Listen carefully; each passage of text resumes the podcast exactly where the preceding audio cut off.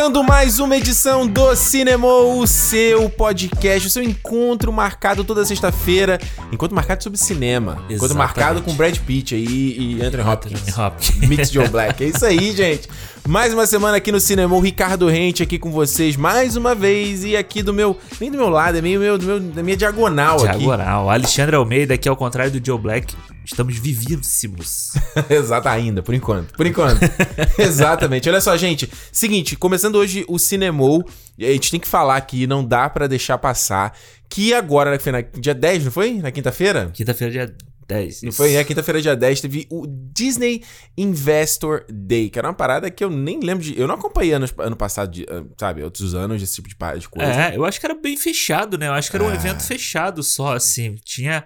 E aí saía uma foto, um cartaz que saía nesses dias, mas não era aberto, que nem foi esse ano, né? É, esse ano eles fizeram uma stream no site do Disney Investor, ah, com boa parte do conteúdo liberado pro público, então virou, tipo assim, meio quase um evento da Apple, da Disney, né? É, exato. Onde eles de- de- anunciaram aí, teve uma parte que foi justamente pra de- definir os produtos e o que que vai ser, então, né, botou lá os números do Disney Plus, que os caras, eles, né, eles chegaram, já estão com 80 milhões, né, de assinantes pagantes, isso era o plano deles pra 4 anos, era a estimativa pra 4 anos. Pois é. Então eles Quatro estão... anos e bas- É, eles estão com um plano, eu não vi qual era a data, se era 2021, 2022, que era de 200 milhões. É. É, pegar a meta e dobrar, dobrar a meta. Dobrar a Marca meta. e dobrar até. É, não, porra, eu vi que. Quando eu, eu vi esse negócio, eu achei meio assim, tipo, é um número muito grande, né? É. E agora que eles estão chegando na América Latina, isso tudo, só vai, só Só vai, vai crescer. aumentar, cara. É, E eu acho que esse evento foi realmente uma porrada que eles deram. Do tipo assim, ó, a gente quer crescer, mas não é crescer da boca pra fora, não. Olha aqui, é ó. crescer mesmo. É isso aqui que a Eu gente vi até uns sites apresentar. botando assim, ó, a Disney Plus já apresenta o verdadeiro Disney Plus. Exatamente, é, porque o que a gente tava agora era só o trial, né? Era só Exato. testando. Exato. Aí foi, o- assim, antes de falar do- dos- das produções mesmo aqui, focando eh, principalmente Marvel e Star Wars, eles anunciaram o Star Plus, né? Puta, Que vai ser o, é o novo braço. É, é- é- o novo braço do Disney Plus barra o novo streaming. Que era uma coisa que eles já tinham ventilado, né? Já É. tava esse- essa teoria aí, esse, que se poderia. Nem teoria, né? Essa especulação de que a Disney poderia criar um segundo streaming só focado em conteúdos da Fox, em filmes mais adultos, né? Eu até lá no meu vídeo lá no YouTube eu falei, quem, quem tá ouvindo e teve a oportunidade de assistir, eu falando que o conteúdo da Disney é muito família, né? Pois é. Então, aqui fora, ele vai sair como um braço do Disney Plus. Então, sei lá, você tem aqueles pilares de Star Wars, Marvel, a National Geographic, isso aqui. Você vai ter agora o braço Star Plus, que é só dessa- desses filmes, né? Ah, eu achei. Eu, eu não, não olhei direito essa parte dos Stars. Eu vi o que, que ele é e tal. Aham. Mas como ele ia funcionar, eu ainda tava meio na dúvida. Porque eu achava que ele ia ser tipo o Apple One, sabe? Que Uhum. você pode assinar o, o bundle É, e tipo você o bundle. tivesse dois, os dois juntos. É, o meu entendimento é que ele vem, ele vem como um braço ali, tanto que Aham. eles vão até aumentar o valor da assinatura do Disney Plus É. nos, Estados Unidos e provavelmente aqui no Canadá também. Ah, mas no Brasil, na América Latina, o Star Plus vai chegar como um serviço, como um streaming independente. Separado. Então, por isso que eles chamam Star aqui, fora Star Plus lá, entendeu? Pra Ah, manter o entendi. branding. E aí lá vai ser um, vai ser um, vai ser um stream independente. Eles mostraram até a interface que é basicamente do Disney Plus pintado de preto, né? Preto. Ficou sombrio e realista, preto. Exato. E aí vai ter Alien, Predador, Duro de Matar, Exterminador do futuro, tava Exterminador do lá. Futuro, exato. é. E, cara, eu acho que eles saem muito na frente, assim, com, o- com o Star é por causa do esporte, né? Eu, a gente falou Ah, isso. é. Pô, tu pirou. Fala aí. Que eles vão. Vai ter. A ESPN é da Disney, né? Uhum. Então, tipo. Eles têm o serviço, o ESPN Plus, né? É, exato. Então vai ser integrado ao Star. Olha aí. Então, cara, aí, tipo. Eu acho que era o que faltava pra um serviço de streaming grande ter, sabe? Que era o esporte. Que a gente tem o esporte hoje. A gente tem, assim, o TSN, que é o- a ESPN daqui, né? Do Canadá. Uhum. Eles têm o streamingzinho dele lá, mas, tipo, é meio capenga. Você não tem uma Meio ruim. qualidade boa. Às vezes cai, trava e tal. Putz. Você tem uma. uma... Qual o nome daquele outro que você assina? O da, da Zon? O Dazon. O Dazon, tipo, aqui ele funciona bem. Hum. É legal, você pode botar, tipo, várias telas, você pode assistir coisa. Pra quem gosta. Até quatro telas, né? Até quatro telas, pra quem é maluco por essas coisas, consegue assistir e tal. E aqui eu acho que vale bem a pena, porque você tem futebol americano, você tem várias coisas. Agora, no Brasil, as pessoas reclamam muito dele. Falam que ele travava, não sei hoje, mas Ah, é? travava muito, era muito ruim de carregar e tal. Então, tipo, a Disney vem com o Star, né? Com uma marca dela num streaming forte, trazendo é, programação esportiva, cara, isso vai ser. O, o resto tem certeza que vai correr atrás disso Tu agora. viu que eles botaram até lá grade, né? Igual de TV mesmo, né? Pra saber o que vai passar. É. Porque no caso de, de esporte, ele, ele é bem ao contrário do de stream normal. Porque não tem como você, ah, eu quero assistir o jogo agora. Bom, você até pode fazer isso. Sim. Mas é o, é o lance do live, É, né? exatamente, a live e tal. E, e o legal é você não ter tanto atraso, né? Que o problema é que esse, muitas Atrasa na transmissão? Como é que é? Como É, assim? atrasa a transmissão. Às vezes, tipo, muita gente reclama assim, Gol. tipo, se você é do gol, sabe? Tipo, Lembra, você né? tá. O cara tá. Tem sempre o filho da puta escutando no rádio. Aí o É. cara do, no meio do bar, tá todo mundo prestando atenção, ele grita. Aí acaba com a experiência de todo É, mundo. Então, Enquanto tá todo mundo vendo com a qualidade maneira na TV a cabo, o cara que tá vendo a qualidade merda, Merda, ele já, ele já já sabe que é o gol. Exatamente. Exato. Agora, o- então isso aí ele vai, vai sair acho que em 2022 lá no Brasil, alguma coisa assim. Ainda vai demorar pra chegar. Ah, é. Ainda vai demorar pra chegar o Star Plus. E aqui chega em fevereiro, se eu não tô enganado. Oh, bom. Então, tu vai assinar já, garantido. É, já, já- se tiver agora pra já fazer a pré-order, já vou fazer. Olha aí o cara. Olha só, Alexandre, mas é o seguinte, o que foi o principal aqui? é, A Disney, vamos lá, a Disney anunciou vários filmes também, várias produções, e acho que uma coisa só que a gente vale destacar sem ficar citando vários, vários Aham. anunciaram filmes, né? O live action da Cruella, que já sabia que vai acontecer. É. O da Pequena Sereia, que tá com o Lin-Manuel Miranda, né? Mostrou que ele tá trabalhando num outro, num outro filme, né? O Encanto, né? O Encanto é a animação lá na Colômbia, né? Da Colômbia, que ele tá fazendo a trilha. O Lin-Manuel aí da, do Hamilton, né? Exato. E eles anunciaram. e O que mais interessante nos anúncios da Disney é: eles pegaram filmes e quebraram pra transformar em uma porrada de série. Pra justamente te fidelizar a tua assinatura. Então vai ter série do, do Carros, né? Vai ter do Moana. Do Moana, vai ter o do Princesa e o Sapo, Tiana. Ah, é verdade. Né? Vai ter o do Baymax, do Big do Hero Big 6. Hero 6. Vai ter o. Operação Big Hero, né? Que é em português. É, Operação Big Hero vai ter da. O que, que foi que eu tinha. Que eu vi também? Porra, me esqueci. Mas eu acho que o do, o do Moana foi o que me chamou mais atenção, cara. O que, que vão fazer, né? E tipo assim, cara, era tudo que eu acho que eles, pra ganhar dinheiro, fariam o Moana 2 aí. E aí eles pegam e, e trocam pra fazer uma, uma série. Eu achei maneiro, assim. Não é tipo, uma quebra de paradigma isso agora? É. Você vira e pega tudo e transforma em série, cara. Porra, em vez de cara. fazer um filme 2. Se você pensar o Frozen 2, tivesse feito uma sériezinha, era muito melhor do que o filme, cara. Assim, por conta do conteúdo, né? Mas a questão é que um filme desse, pô, os caras é, demoram muito tempo de desenvolvimento, né? É. Eu fico imaginando, tipo, o Moana já deve estar sendo desenvolvido. Sim. Já tem que estar sendo Não, feito. sem dúvida. O Frozen demorou seis anos entre um filme e outro. Ah, Ah, o que eu ia falar era o Zootopia. É, Nossa, esse eu achei o mais aleatório do mundo, cara. Eles fizeram ainda piada de duplo sentido com o nome dos, dos shows, né? E, e o nome dos animais, tipo, so you, so you think you can. Aí eu não lembro, sou Prance. tipo, tem sempre um termo bobo assim, né? Você acha que você consegue dançar, e aí, com, sei lá, o tigre, né? E ele vai chamar Zootopia Plus, né? Zootopia. Cara, esse, esse eu falei. Isso é too much, sabe? Eu gosto do Zootopia, eu acho que vai ser bacana. Não, cara. tá. Eu também gosto. Ah, tem um, vai ter um do, do. da preguiça, da bicho preguiça. É, vai. Cara, esse, esse daí eu acho. Ok, vai. É, Eles sempre fizeram isso, de seja pro filme, pro vídeo, Aham. seja pro Disney Channel. Fazer os curtazinhos lá, É, tinha eu sempre. acho meio foda, cara. Agora, no caso, é, falando rapidinho da Pixar aqui, eu tô tentando lembrar, eles anunciaram, né? Obviamente, o Soul estreia agora dia Sim. 25 no Disney Plus, sem ser Premium Access. Mas vai ter o Lightyear, né? O filme do que não é sobre o boneco Buzz Lightyear, é sobre o herói, Que inspirou o boneco, né? que eu achei um pouco falta de ideia. Você eu também achei, eu achei. Falei, ah, qual é, cara? Até porque, tipo, se você Daqui a pouco eles vão pensar... fazer um filme sobre a série do Woody lá que a gente vê no Toy Story 2. Pois é, eu achei meio assim, ah, senão daqui a pouco vai tudo ser assim. É. Você pode fazer, tipo, o... Porra, o filme de dinossauro do dinossauro. É. A fazenda do fazendeiro lá, daquele gordinho. Pode, pode até ser maneiro, porque eu lembro aquela abertura do Toy Story 2 que eles estão jogando, né? O jogo do Buzz Lightyear. É maneiro e tal. O desenho do Buzz eu gostava também. Gostava mais moderado. Mas e esse, esse filme vai ser dublado pelo Chris Evans, né? Chris é Evans sai, Capitão América aí. larga o capitão pra virar astronauta. É, quem dubla o Buzz Lightyear é sempre o Tim Allen, desde o primeiro, Ah. Toy Story. Então vai ser... Vamos ver qual vai ser. E é meio que pra separar, né? O Buzz é o Buzz e esse personagem é outro personagem. Esse não personagem é, mesmo? outro personagem. Mas eu, eu achei foda da Pixar eles anunciarem 15 filmes, não foi? Foram. Foram 15? Eu acho que foi é um número assim, que tipo, isso? um absurdo. E todos vão sair no Disney Plus, né? Eles anunciaram que os filmes da Pixar vão pra sair no Disney Plus. Isso faz um pouco de sentido, uma coisa que a gente já tem falado aqui esse ano inteiro, né? Porque é, outro, outro anúncio que eles fizeram foi que o Arraia e o Último Dragão, que tem aí a dublagem, narração da dublagem da Kelly Mary Tran, a Rose do Star Wars, do Rose, Último Wars, Jedi. Ah, o filme seria lançado no cinema, eles anunciaram que agora vem Disney Plus pelo Premium Access Esse é também. Premier Access, é. Qual é o, o critério deles, né? De falar, gente, esse aqui você vai ter que pagar mais, esse aqui você não vai ter que pagar mais. Ah, eu acho que o Soul vai ser muito, tipo... É quase a Disney falando assim: é o nosso presente presente, de Natal. Natal. É. É. E aí ele joga ali, conversa. tipo, pra ganhar mais assinatura. Também o Mandalorian vai ter acabado de acabar, então é mais uma coisa pra te segurar ali, né? Mais uma semana. Não. É bem na semana depois, né? É, que o. Mandalorian acaba hoje, se você tá ouvindo na sexta-feira de lançamento. Semana seguinte já tem o, o, O Soul. O, o Soul, e aí dá umas semaninhas aí tem o WandaVision já. É, são duas semanas, né? É, é, 15, é 15 de janeiro, por aí. Exato. Falando então de Star Wars aqui, passando rapidinho, né, dando aquela, aquele bem bolado. Disney chegou lá, Kathleen Kennedy, né? A gente passou até a gostar daquela Kelly Kennedy de novo, né? tá com saudade de ver, né?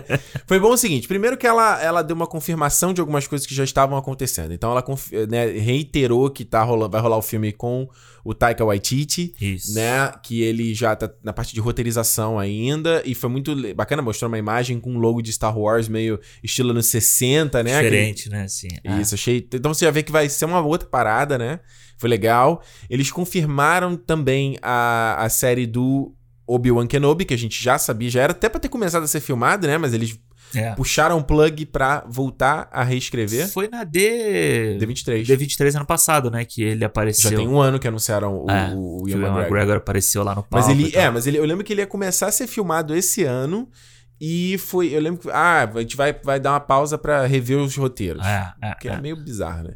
E aí, é, traz a Deborah Chow, que foi uma das diretoras do Mandalorian, que foi até curioso que eu e o Alexandre tava aqui. Pô, ela não, não voltou a menina pra segunda temporada, porque ela tá, Porque, vai exato. dirigir Kenobi. E acho que a confirmação maior aí, né? Hayden Christensen de volta como Anakin Skywalker em Star Wars. Eu, meu coração. Olha, eu fiquei, ficou cheio, cara. É, eu fiquei. Na hora eu falei assim, cara, eu vou, vou fazer uma curiosidade aqui. Eu estava muito tra- trabalhando muito nesse dia. E na hora que eu. Eu tive- tava só mandando no WhatsApp do Alexandre. Falei, olha, vê isso aqui, vê isso aqui, vê isso aqui. E aí na hora Mudança do. de hábito do 3, ó. almoço- Mudança de hábito 3. Trama aí, Pô, a mudança de hábito 3 pra mim foi o maior anúncio aí. Não tem Star Wars. Mighty. Ducks também, a gente não falou aqui, o Somos, Somos Campeões, Somos né? campeões. É uma série, né? Eles estavam filmando aqui há pouco tempo. Num parque aqui até. Tu sabia, cara? Eu não sabia que Sabia, tava fazendo essa é. série, não. Ah, então por isso que tu não... Que não reagiu É, como, não como devia, né? É. E, cara, aí na hora do meu almoço eu consegui parar, botar lá pra assistir um pouco. E aí tava bem na hora do Star Wars, né? Ah, aí maneiro. foi maneiro, porque aí peguei isso tudo. Aí quando falou do, do Hayden Christensen, eu falei assim, caralho, não acredito, né? Os caras, tipo... Foda, cara. Eu já, já falei algumas vezes aqui, volto a repetir. Eu lá em 2015, 2005, vendo o final do Vingança do Sith, jamais... Não, jamais imaginaria que teria mais Star Wars e jamais imaginaria que veria Obi-Wan, ah, Ian McGregor e Hayden Christensen de novo. Tem as suas críticas, mas, cara, foi o Star Wars que eu cresci vendo. Será que ele então- vai aparecer sem máscara? O Darth Vader sem máscara? Caralho. Cara, se eles, Tipo no, aquele- se eles no Rogue One mostraram o Darth Vader naquele, lembra? É, Ele lá no, é. no tanque de Bacta, que é muito foda aquela sequência, inclusive. É, e podia ser tipo... Não tem um jogo que tinha assim... o- tinha um Sith. Starkiller O Star Killer, era era. Force Unleashed. É, isso. Que isso. o, o Vader tinha um. É, ele pode aparecer ali. E aí, tipo, ele vai ficando fraco com o tempo por causa das coisas. Eles vão cair na porrada, óbvio. O Obi-Wan e o Darth Vader vão cair na porrada. Então imagina uma parada, mano, tipo, parecido com o que eles fizeram no Rebels. Do Vader enfrentando a Soca e acho que ela, ela destrói parte do, do- da máscara dele, aí Aham. dá pra ver o olho dele, sabe? Nossa, vai ser maneiro. Vai ser maneiro. E vai ser só uma temporada também, né? Só É. uma coisa. E o Ian McGregor, cara, tipo, porra, eu acho pra mim ele é o. Hello eu, eu adoro o Alec Guinness, mas, pô, ele é o Obi-Wan É foda. Prime, assim, né? Obi-Wan Prime é foda. Falando em Ahsoka aí, também confirmado a série da Ahsoka Tano aí, que acabou de aparecer há pouco tempo no Mandalorian, alguns episódios atrás, né? Com a Rosário Dawson. É, no final das contas, aquele episódio do Mandalorian foi, tipo. Só pra isso, Só né? pra isso, né? É, eles já anunciaram, na verdade, que vão ter duas séries aí, spin-off do Mandalorian. Olha isso, Alexandre.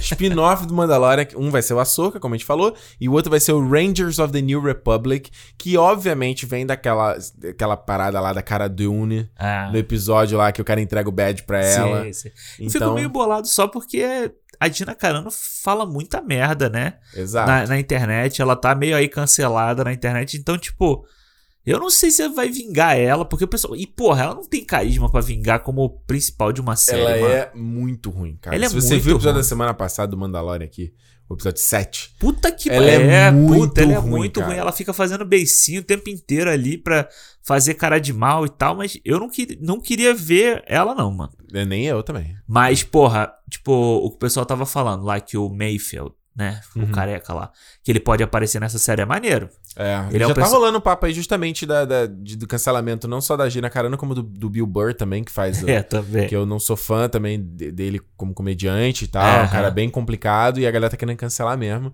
Então vamos ver, ó. Outra coisa que eles anunciaram, que também a gente já sabia que ia rolar, série do Cassian Andor. Ah, sim. Mas, pô, eles anunciaram que vai ter o Tony Gilroy, né? Que fez, que é o responsável aí pelos Bourne, pela, pelos É roteiros Pô, dos Bourne e tal. Então, Um filme de espionagem, maneiro. é, então acho que Foda, tem, hein? tem uma coisa pra ser legal isso aí. Com... Lembra que o George Lucas ele não estava envolvido nessa série do Sim, sim. é, ele foi chamado pra fazer consultoria, né? É, e essa série aí, eu, por mais que tenha meus problemas com Rogue One, acho o Cassian Andor personagem bem. nhé. Eu gosto do Diego Luna, acho que pode, render, pode dar render. E o legal é o seguinte, vale dizer uma coisa, tá? Eles exibiram a maioria das coisas para o público, mas tinha muitos momentos que cortava pra não. Aham. que ficava só realmente só pro investidor, né? Então, por exemplo, a do Obi-Wan teve footage, mas eles não exibiram. É. Então imagina, porque não exibiram porque devia ter fundo verde, a imagem não tá tratada ainda, entendeu? Foi só coisa que eles capturaram ali, né? Pois é, imagina, tá lá o Hayden Christensen testando a roupa. Exato. Então Ah, não dá pra ver. Mas o do Andor teve um clipe maneiro de produção. sim. Mostrou é, arte conceitual. Foi muito maneiro. Aquela, aquelas artes conceituais que tem movimento assim, né? São bacanas. Eu que, eles, gosto, que eles mostraram gosto, no final. gosto.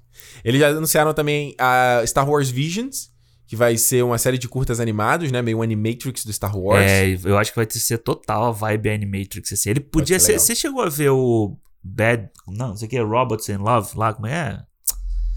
Ai, caralho. Não sei. Da Netflix, sabe? Aquele ah? Love, Death and Robots. Love, Death and Robots. Tem um de. Tem um meio.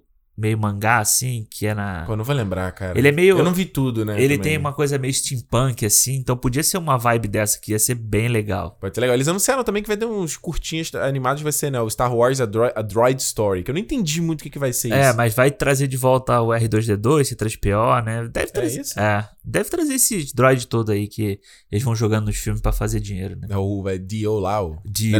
Thank you, thank you. É o teu favorito aí. Outra coisa que eles anunciaram também, vale dizer, série do Lando. E isso foi inesperado, porque... Mas, inesperado, mas quando eu vi a notícia, eu falei, faz todo sentido. Mano, essa é a continuação do solo que não vai acontecer nunca. Porque o solo, eles iam fazer uma trilogia, vale dizer. É. E ele, obviamente, porque foi um fiacho de bilheteria. E agora o interessante do Lando foi, eles não exibiram material na, pra todo mundo, mas saiu matéria aí de a galera que já tinha, teve, que pôde assistir Aham. completaço, de que era um, é tipo um trailer conceito, né? Ou seja, a pessoa envolvida na produção, né? Eu esqueci o nome do cara que tá toca- tocando isso aqui. O, o cara pega várias cenas, ele faz uma montagem ali pra dar um conceito do que ele quer fazer.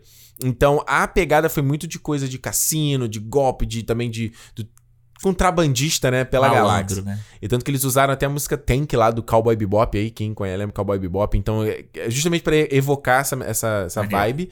Mas nada de confirmação aí do Donald Glover de volta ou Billy D. Williams. É, mas eu acho que o Donald Glover vai voltar, cara.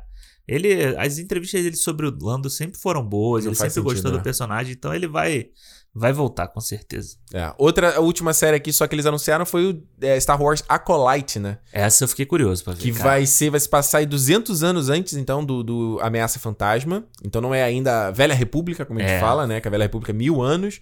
O, esse é o Alta República, que é o que eles, inclusive, estão trabalhando no livro que vai sair agora no começo de 2021 também, né? Ah, é? É, é o Star Wars High Republic que vai, que vai trazer o conceito aí, os Jedi no seu Prime. E aí, esse, esse série não teve nada anunciado, só tem um logo ali que parece uma coisa relacionada a Sith, pelo, Sith, pelo é. logo, pela fonte usada, pela parada cortada no meio. Vermelho. Já tem gente aí confabulando que pode ser uma coisa envolvendo aí Darth Plagueis the Wise, que era aquele suposto mestre do Palpatine, né? Ah, que conhecia um jeito de, de, de enganar a morte, estender a vida e tal. Então vamos ver, né? Eu acho que seria legal. Eu acho que eu só não entendo como a Disney faria uma série de vilão. Sabe, uma Você série. acha que não tem como? É, eu acho que pra ser Disney, ser uma série do lado de lá é meio complicado. Mas eu quero ver, cara. E, pô, tu imagina aí, dá pra trazer de volta o o Yoda, Yoda moleque, 200 anos mais novo. Pô, vai fazer só com bonequinho. Boneco, né? Você faz o Baby Yoda agora, né? Faz o Yoda Ah, adulto também, né? Imagina fazer o Yoda lutando boneco, não dá também, né? Não, mas o Yoda não tem que lutar. A gente já sabe Não, disso. mas se o Yoda for moleque, 200 anos mais novo, dá pra ele lutar, pô. Tem que lutar, né? Não, mas 200 anos, cara, não é uma raça que envelhece devagar? Então, Então, mas ele 200 tinha- anos ele ainda vai ser, tipo, sei lá, Ele- vai estar nos 60 anos dele. Pô, mas aí 60 anos tá, tá, tá novo aí, tá um. Tá um garotão. Tá um Tá. Cruise. É, um Tá o Tom Cruise fazendo Missão Impossível. Agora, olha só, pra fechar a- o anúncio do Star Wars foi... Tô esquecendo alguma coisa? Acho que Foi, foi quase tudo, Wars né? Foi tudo, é.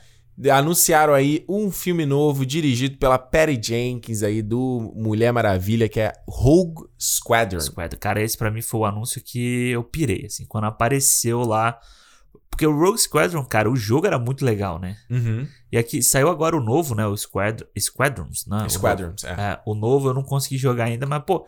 Porque, cara, uma das paradas que eu sempre achei muito foda no, em Star Wars eram as batalhas de nave, é, essas perseguições. Então, tipo, a trilogia prequel, né? Ele teve cenas muito boas disso. Quando eles pegam lá a abertura do episódio 3 é A fantástico. batalha de Coruscant é bem legal. Pô, a, a perseguição. Rogue One do- tem uma batalha de nave também muito é, foda. a perseguição do, do Jungle Fett com o, o Obi-Wan no, no no episódio 2 é muito legal. Uma das melhores coisas que tem no episódio 2 ali. É verdade. Então, tipo, pô, ter um, um filme sobre isso, pô, seria muito foda, sabe? É um filme de. É tipo Top Gun no espaço. É verdade, total. Pode ser o Top Gun no espaço. E acho que o, o trailer, como eles anunciaram, né? Teve um trailer da Perry Jenkins andando de patins, foi muito né, inesperado. E ela conta da relação com o pai dela, que era um piloto de, de guerra, né? De E- guerra. e muito doido. E que ela sempre quis procurava fazer um filme que ela conseguisse homenagear eh, eh, essa galera É. e, e- e nunca achava o projeto correto. E aí que acabou caindo nesse negócio do Rogue Squadron, a maneira que ela vai trocando de roupa, vai vestindo ali o uniforme. Então já foi anunciado que não é um filme que é, não é adaptação de nada, não é adaptação do Aham. jogo, vai ser uma história original, mas provavelmente deve se passar ali durante também Império, essas coisas todas que a gente fala, né? É, deve ser. Deve ser ali na época do, do Rogue One, mais ou menos, assim. Aquela É, galera por aí. do Rogue One. É. Então, assim, essa foi uma ideia, essa foi um anúncio muito legal, quero ver como é que isso vai se encaixar com Mulher Maravilha 3, né? Deve fazer o Rogue One primeiro, Rogue Squadron primeiro, depois É, porque ela já falou que já vai começar a produzir agora, porque é pra Ô, 2022, não é o filme? É 2022 já? Ou 2022 ou 2023, eu não me lembro agora, mas é tipo. Já é o próximo projeto dela, né? Já é o projeto que ela falou que já Cara, vai não, então ela já tá em desenvolvimento já, pô. né? Ah, então é, Isso, isso aí só me dá mais. Ah. dá- me dá uma alegria de saber que o Mulher Maravilha pode ter sido a. 2023, Alexandre. 2023, é. 2023, é. Pode- Mulher Maravilha 2000, oh, 2000, 1984 pode ser a. Pode ter sido um empurrão, pode ter sido um bom filme que tá empurrou. falando aqui em off aqui, alguém, a galera deve ter visto, mostrou pra Kathleen Kennedy, falou que eu sei fazer aqui, ó. Olha aqui, ó. Olha Olha meu passe aqui, patrão. É, mano, isso aí me, até me deixou até animado pro dia 25 de dezembro aí. Olha só, passando pra Marvel aqui, já virou um in- inteiro só sobre isso. Mas, cara, da Marvel teve muita coisa, cara. Os caras vieram com caminho. Eles ficaram um ano inteiro sem falar nada. Porra nenhuma. Da D23 teve, teve alguma coisa, não? Não teve, né? Não, te... não, a última foi. A última coisa de anúncio foi que teve lá o Blade, teve essas coisas assim, não foi? Isso não foi ano passado? Foi ano passado. Esse ano não teve, então. Não. Acho que não teve D23 esse ano por causa da pandemia. É.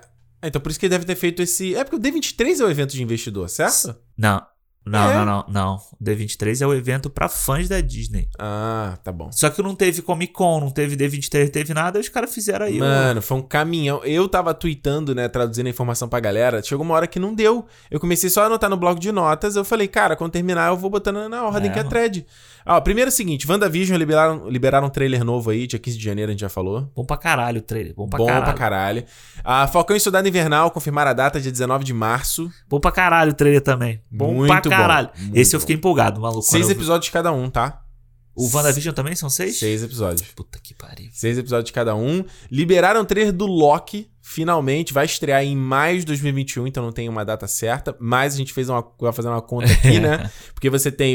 São seis episódios, mais seis do Falcão. E aí, dali na meio. No comecinho ali, na primeira quinzena de maio, se você quiser botar um. Toda semana você tendo uma Exato. coisa. É, já dá o Loki logo pro início de maio, né? O do Loki eu também gostei muito do trailer. Não consigo entender nada do que vai ser. Mas é, é muito louco e é muito legal porque ele bota ali o início do. O, o início do trailer, né? O trechinho do, do Ultimato, quando o Loki some. É, E depois Pra começa Já, já, já explicar, né? É, e começa uma loucura, um monte de coisa doida ali, um monte de cenário. É, ele tem uma parte que ele aparece numa Nova York completamente destruída com a Torre dos Vingadores caída. Caída, é, pô. Tem aquela parte lá que eu te mandei que a gente não sabe se parece A a Viúva Viúva Negra e tal. Então, tipo, o que que é isso que os caras estão fazendo ali?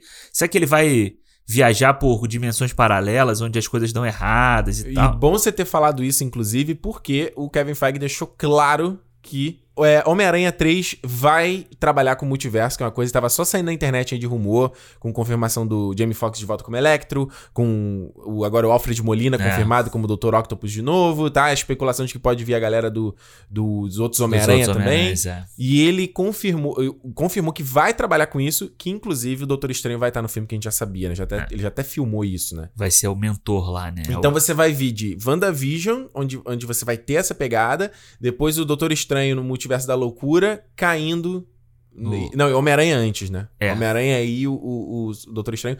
Confirmado também é, Rachel McAdams de volta, Tio Etel Ejiofor de volta como Mordo. Vai ter a, a própria Wanda, né? Vai estar no filme A também. Wanda vai estar no filme que a gente já sabia. Sam Raimi confirmado na direção Sam Raimi da trilogia clássica do, do É, Homem-Aranha. e Sam Raimi é o cara. de do- volta ao lar. É, exatamente. E o cara é o cara do, do terror, né? Sempre foi o cara do terror Alexandre, é isso que eu quero ver. Esse é, pra, esse é pra lançar no Star, não é pra lançar no Disney Plus. Não dá. esse filme tem que ser. Ah, não vai ser isso. não vai ser isso, mas, pô, dá pra dar um sustinho, cara. Dá pra fazer o PG-13 um né? Dá, dá, dá. Pe- Pegar um pouco aquela, aquela coisa do é, Longe de Casa do Homem-Aranha, aquela sequência, e Puta, dar uma exato, extrapolada naquilo Exato, né? exato. É, Não precisa mostrar o sangue, não tem sangue. Não É precisa ter, só- não precisa é, ter, Não precisa ter sangue.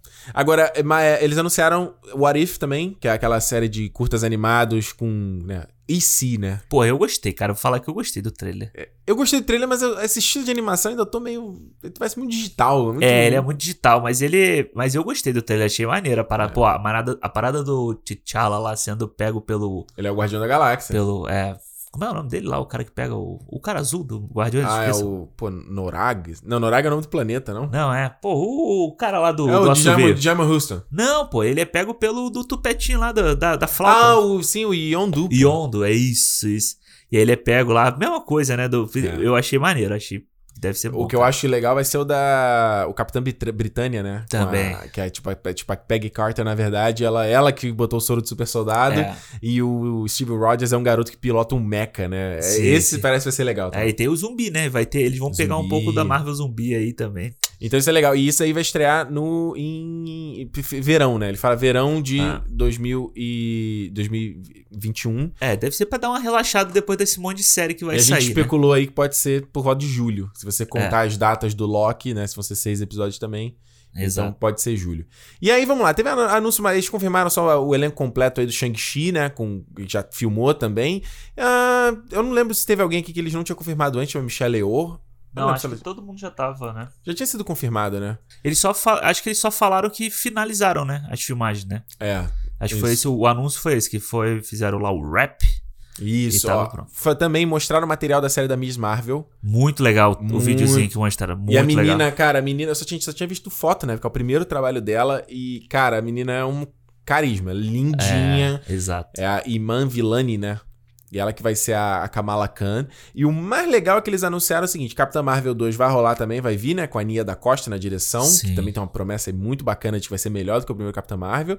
E o interessante é que eles confirmaram que a Iman Villani, a Miss Marvel e Vai a. Monica Rambeau estarão no Capitão Marvel, na Capitã Marvel 2. A- Então, só lembrar, a Monica Rambeau, ela É. aparece como criança no primeiro Capitã Marvel. Ela vai estar como adulta no WandaVision. Inclusive, ela aparece no trailer e estará no Capitão Marvel. Sim, Foda, hein? Esse foda, foda. E o Miss Marvel também é legal que eles vão pegar o diretores do Oriente Médio, né? Assim, com. Sim. Eu acho muito legal isso também. Mas tu viu que tava rolando, uma, tava a galera querendo cancelar o... Essa cultura de cancelamento é a coisa mais Caralho, mas tem. já. Ah, é, não, porque eles contrataram uma menina que a, a, a- a personagem, na verdade, deveria ser uma de uma religião X, mas a atriz de uma religião Y.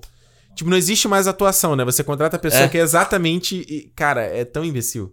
Mas enfim. Série do Hawkeye estreia, né? Gavião Arqueiro estreia 2022. Já tá sendo filmado, inclusive, teve um monte de foto aí vazada porque eles Também. estavam filmando em Nova York, né? As externas. Então, eles só confirmaram uma coisa que já tinha sido confirmado em foto também, que é a Raylene Steinfeld aí do. Do Bumblebee. Do Bumblebee, do Bravura Indômita aí Ainda também. bem que eu lembrei só a parte como, né? É. I love myself, don't know anybody else. Isso aí.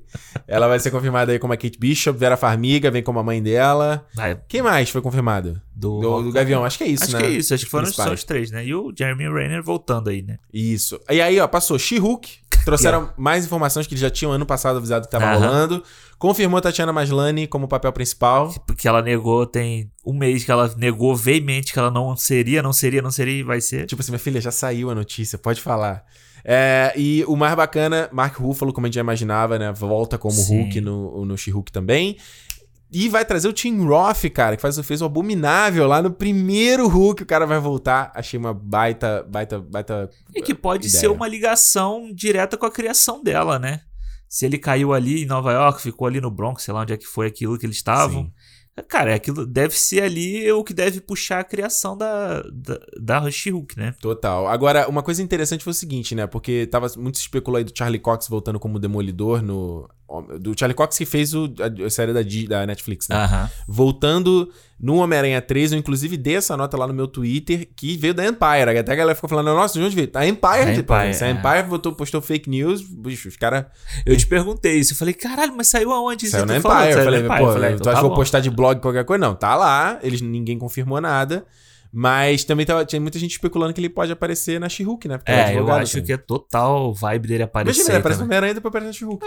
E daqui a pouco, aí, se for, for agradando, daqui a pouco tem o filme do Demolidor também. Exato. Série do Cavaleiro da Lua, eles só falaram, estamos fazendo, mostrou que o, é o diretor, né? Um dos caras que tá envolvido na produção. mas não confirmaram o Oscar Isaac, né? Não confirmaram o Oscar Isaac. Série do Invasões Secretas, isso foi uma surpresa. Também achei. Porque sempre, sempre achou que Invasão Secreta pudesse ser um filme da. É que da- fosse o grande arco, né? Da, o próximo grande arco da Marvel, né? Isso, porque isso deu uma pista lá no Capitã Marvel, né? Isso. Com os Screws ali, é, eles infiltrados né, na sociedade. Então, é, só sabe que vai rolar essa série. Samuel Jackson de volta e, E, o Ben o- Mendelsohn. Isso, que faz o Talos, né? Lá no Capitã Que é legal eles voltarem ali. pra- E, tipo, eu, eu acho que o legal dessa série é eles não precisarem ficar, tipo, cada filme colocando uma coisinha. Ou então o Screw aparecendo em cada filme, assim. Não. Se a- todo filme tem uma cena pós-crédito de Screw, entendeu? Vai, ia acabar sendo isso. A gente não teve três cenas pós-crédito, quase, sei lá, do Thanos com Porrada. é, então, ia ser, ia ser a mesma coisa. Então, aqui na série ele já pode ir mostrando. Pode, pô, mostrar Screws infiltrados em governos, essas coisas. Como vai ter o Nick Fury, pode ser uma parada maneira. E, cara, isso aí, se o Nick Fury tá nessa série, com certeza a Maria Hill vai estar também. Daqui a pouco confirmam ela aí. Exatamente, exatamente. Ro- é, Robin Scherbatsky. Rob- Isso. Você nem viu realmente Amada? Mas eu sei, porra, do nome. Agora, olha só, a série da Iron Heart, Coração de Ferro aí.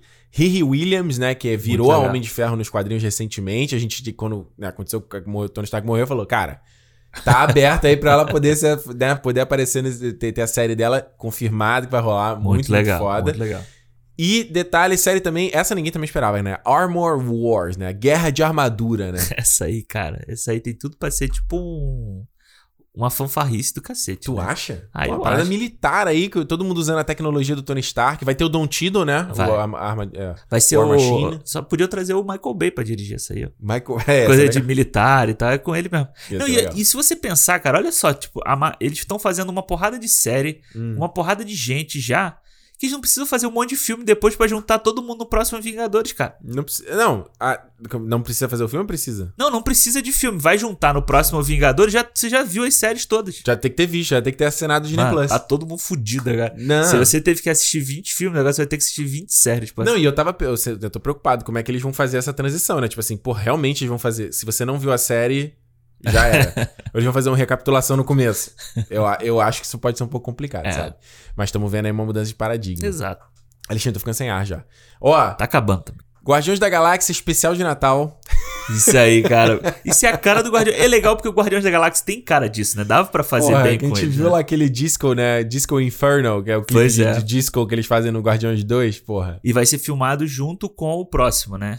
Ou seja, isso aí é o lado bom de ter a parada, aquela toda treta com o James Gunn, ele saiu, né? Deu tempo de organizar isso tudo. E o Dave Bautista aí falou esses dias que eles tiveram que mudar algumas coisas, né? No, no Claro. roteiro, né? É, do- Porque ele seria a abertura da próxima fase do. sim, ele seria o primeiro. É. E, e lembrando que o Thor tá com eles, né? Pois e, é. Só que agora o filme do Thor vai vir Antes. antes, exato. É, Guardiões da Galáxia, então, o especial de Natal vai estrear em 2022, porque o Guardiões Volume 3 estreia em 2023. Então já Isso. estreia como um, um aquecimento ali, né? Ah. E como a Alexandre falou, vão filmar juntos. Ah, I'm Groot, série do Groot da anim- animada, ok. Não tem Ok, muito o que dizer, né? Bacana, pode ser. Pode ser legal. Sobre Thor, já tá em pré-produção, começam a filmar agora no começo do ano e Chris Hemsworth já tá gigante, né? no- já tá... Não, mas isso não é pro, não é pro Hulk Hogan? Não, né? É pro Thor, né? Não, o Hulk Hogan já filmaram, né? Ele tá imenso, Ele tá cara, no gigante. Instagram dele. Pena que acabou o Thor gordo, né? Vai, ter, vai acabar, né? É. Se ele tá gigante, forte desse jeito, vai acabar o Thor. É, já passou, né? Já, já Passou. recuperou, né? e aí, confirmado aí, Thor, Amor e Trovão, e Trovão vai trazer Christian Bale como o Gore, The Caralho. God Butcher. O, né. O primeiro Oscar da Marvel aí, Será? olha aí. Cara, né? You either die a hero or live long enough to see yourself become the villain. É, exato. O cara, né, ou não morreu como herói, virou vilão, cara. Cara, e você vê, né? Tipo, o outro Thor já teve a Kate Blanchett como vilã. Esse agora vai ter o, o Christian Bale, porra. Marvel tá brincando, né? Ah, e o Taika também, tipo, faz o que quer, né? É. Tá, tá. Ele, ele John Favreau, eles estão ali, ó. Faz Imagina essa quer. reunião, ele Porra. representando assim o conceito do que, que ele quer fazer. Nossa, mano, deve, é isso aí.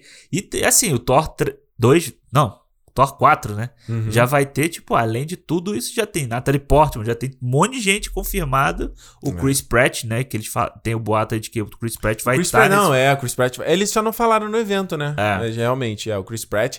E o legal, só uma coisa no Thor, a, a Moritura Vão, porque a, a, a Natalie Portman vai ser a Thor, A né? Thor. Mas, porra, eu vi ela no Instagram esses dias, ela tá tão magrinha. Eu falei assim, cara, como é que eles vão fazer isso, cara? Porque a Natalie Portman, além de ser baixinha, ela tá muito magrinha. Assim, Eu falei, cara. Porque a, a Jenny Foster, ela vai ter câncer no filme, né? Será que ela já tá se preparando pra fazer isso? Pô, tanta maquiagem digital aí. Será que ela vai ter que Não, vai ser igual o? Visão, né? Que o Visão usa aquela roupinha, né? Eu vi o Paul Bettany mostrando no off que é uma roupinha que deixa delineado o músculo, né? É, é igual o. Quem que também Pô, usa? mas coisa- se for o traje igual do, do quadrinho que ela usa os braços pra fora, o braço todo musculoso. Aí, aí ela vai ter que entrar na malhação três meses pra ficar forte, igual o Christian Bale. É bom Pois que o Christian é. Bale já, tá, já dá a dieta pra ela, pra ela Já fazer explica como é que faz, né? É, exato. É. E aí, também confirmado, Homem-Formiga e a Vesta Quantum Mania. Mano, isso aí vai ser muito maneiro. Esse título desse foi nome. maravilhoso. É. Quantum Mania, ou seja, os caras vão, vão realmente, né? Entrar no mundo quântico ali, no universo quântico, né? E, cara, eu, acho que é a galhofa que, que o Homem-Formiga tem que ter, cara. Vai É ser a. Podia chamar Família Formiga, seria mais legal. É, vai ser legal. Mas o Quantum Mania foi legal e tra- traz todo mundo de volta, né? Já confirmaram é, Peyton. Reed, to- é o mesmo diretor, vai ter. Michael Douglas, Michelle Todo Pfeiffer, mundo. Eles só confirmaram aqui que a Catherine Newton, que fez aí o é, o Freaky. Freaky, né? Como que é? No corpo de um assassino. Ah, é. Foi um nome ridículo desse. Vai fazer a Cassie Lang, né? Porque isso é um dos grandes, um dos grandes pecados da- do avanço da- de ter esse salto de Sim. 5 anos. É que, porra, a menininha que fazia a Cassie Lang era uma gracinha. né? Ela era lindinha, né? É. E aí ela vai, enfim, vai fazer a Cassie Lang agora adulta, sendo que já teve, já teve outra Cassie Lang Pois adulta é. no Ultimato. E o Jonathan Majors, que a gente já sabia lá, o Jonathan Majors, que é o Tic lá do Lovecraft Country, É. faz aí o Kang the Conqueror, o Conquistador. Aí, vilãozão já trouxeram, né, pro cara, porque eu acho que esse vilãozão aí. Eu quero ver como vai ser, cara, porque ele é tão, ele não tem vibe de vilão, o, Jonathan Majors, É. cara.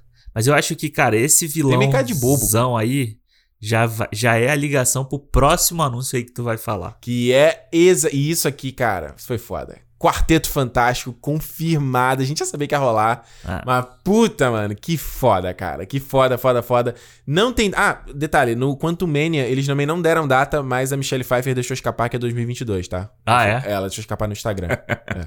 Ela postou uma foto e falou: Coming 2022. Aí todo caraca, cara, não foi anunciada a data. Obrigado, Imagina o ator também ficar. Ah, porra, pô, enchendo o saco dos caras, cara é velho já tem que ficar nesse. Pô, tu já sei o que foi anunciado, já sei que não foi. Enfim, Quarteto Fantástico anunciado é, com. Aí a notícia que eu não curti tanto, que é o John Watts, né? Que é o diretor da franquia do Ah, Homem-Aranha. Isso me decepcionou um pouco também. É, porque ele. Eu acho os filmes do Homem-Aranha, por mais que o primeiro eu goste, o segundo eu não gosto tanto, ainda falta um pouco de identidade, né? Nos, nos filmes. É, eu queria que, cara, eu queria que ação um eu, eu queria o John. Krasinski dirigindo esse parada. A gente fala isso, mas será que ele seria um bom pra dirigir, Ah, cara? mas não sei, pô. O John Watts a gente já sabe. O John Krasinski a gente não sabe. Ele dirige o, o Lugar Silencioso lá, o primeiro. No segundo É. a gente não viu, mas o primeiro, eu acho a direção dele boa, cara. Eu acho boa. Ele consegue manter a atenção bem ali. Eu Uhum. acho bom. Acho- Enfim, é Mas- isso aí, mas não tem data, Quarteto Fantástico tem data, não, Não tem ninguém anunciado. é. Mas falou assim: estamos fazendo. Igual o Blade também falou: ó, estamos, ó. Lembrou que a gente falou? Estamos fazendo. Para aí. de encher o saco, estamos fazendo. Alexandre, foi coisa pra caramba, tem 40 minutos já de programa. Então, a gente fez aí a parte. A parte pop. Ah. Pra depois fazer a parte tênis verde do programa. qual foi, se tu fosse pegar aí um do Star Wars, um ano do Star Wars e um da Marvel, qual foi o teu favorito? Qual é o teu Ah. balanço? Ou qual é o teu balanço sobre esse- tudo que foi Ah, anunciado? cara, o balanço é que, tipo, a assinatura do Disney Plus vai valer a pena pra caralho, entendeu? Tipo, assim, é só isso. O 10 conto que a gente paga aqui todo mês vai aumentar pra 12 daqui a pouco, vai valer, vai, vai valer a pena. Como você virou pra mim e falou aí, falou. E aí, vai- cancela agora, tua- porra. Cancela agora aí, Cancela puta. agora, caralho. e pra mim, cara, é o Rogue Squadron, é o topzão, assim, que eu achei foda. Top da balada. Top da balada e, cara, da Marvel de, de verdade. Pra mim, a trinca de séries que vem agora, Eu tô muito empolgado pra ver. WandaVision, é. cara, WandaVision tem cara de ser sensacional. Tem cara de ser muito maneiro. E o Falcão e o Soldado, pra mim, vai ser o máquina mortífera da, da Marvel. É mesmo? Eu acho que vai ser foda. tipo, ele zoando o Falcão de ter a mente robótica, né? Cibernética, é. né? Ele tá falando no trailer. Eu concordo, cara. Eu acho que se for pegar do Star Wars, eu vou, vou no Obi-Wan, série do Obi-Wan. Ah, sim. Sou bitch mesmo. Sou fã, quero service, desculpa. Mas, é, eu vou no do, no, do, do série do Obi-Wan. Vai ser muito bom ver o Ian McGregor de volta. Tô doido pra ver que caracterização que eles vão botar nele. Sim, sim. Doido pra ver.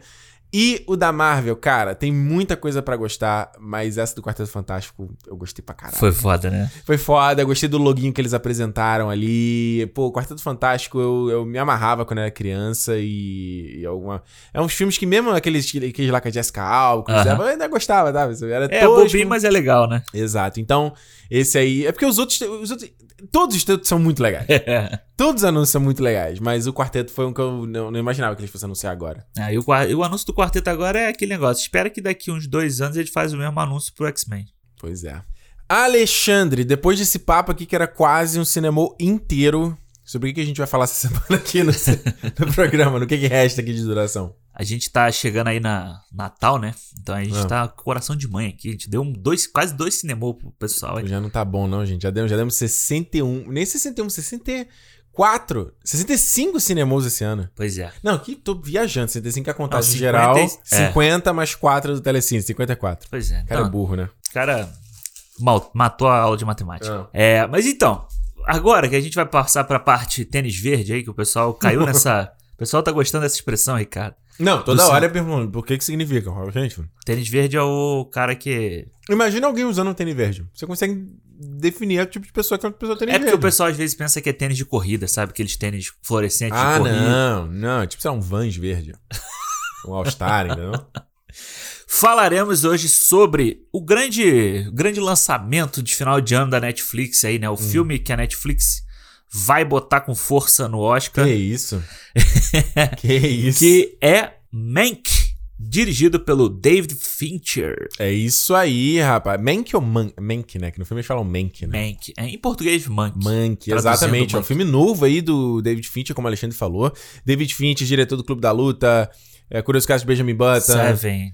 É, Seven, Millennium. exato. E esse é o primeiro filme dele em seis anos, né? O último foi em 2014, lá com um excelente Garoto Exemplar. Muito bom. E aí ele ficou fora aí um tempo, foi, foi fazendo, fez o House of Cards pra Netflix, depois fez o Mind Hunter, né? As duas temporadas. E agora ele voltando pela primeira vez com um filme longa-metragem Lançado, né? Como o Alexandre falou, estreou na Netflix aí, que ele tá, acho que ele tá com um contrato de exclusividade aí por uns é. quatro anos, né? Ele assinou um outro, eu acho, agora há pouco tempo, né? Muito bacana e que eu acho interessante pra um cara como o David Fincher ter é, esse tipo de contrato. E aí ele vem com esse filme que traz uma filme preto e branco, né? Bem diferente, não é um filme moderno, é um filme de época, né? Coisa que a gente nunca viu o David Fincher fazendo. Um filme parado, né? Mas, mas assim, um ritmo mais lento. Baseado no roteiro escrito pelo pai dele, né? Pai Sobre dele. A, lá, os bastidores da produção do Cidadão Kane, né? Nos Exato. anos 40. Anos 30, na verdade. Né? Anos 30, isso. Exato. Então tem bastante coisa para falar aqui, mas antes, lembrando, se é a sua primeira vez aqui no Cinemou, não se esqueça de seguir a gente no Twitter e no Instagram. Cinemou Podcast é a maneira de você mandar mensagem pra gente, mandar o seu feedback. Sempre no finalzinho aqui do programa, a gente lê as mensagens que vocês mandaram sobre o nosso papo aqui. Se você quer, quer saber o que, você, que você vai falar sobre o Monkey, sobre uh, o que, que você achou sobre os anúncios aqui da Disney, qual que você gostou mais, qual você gostou menos.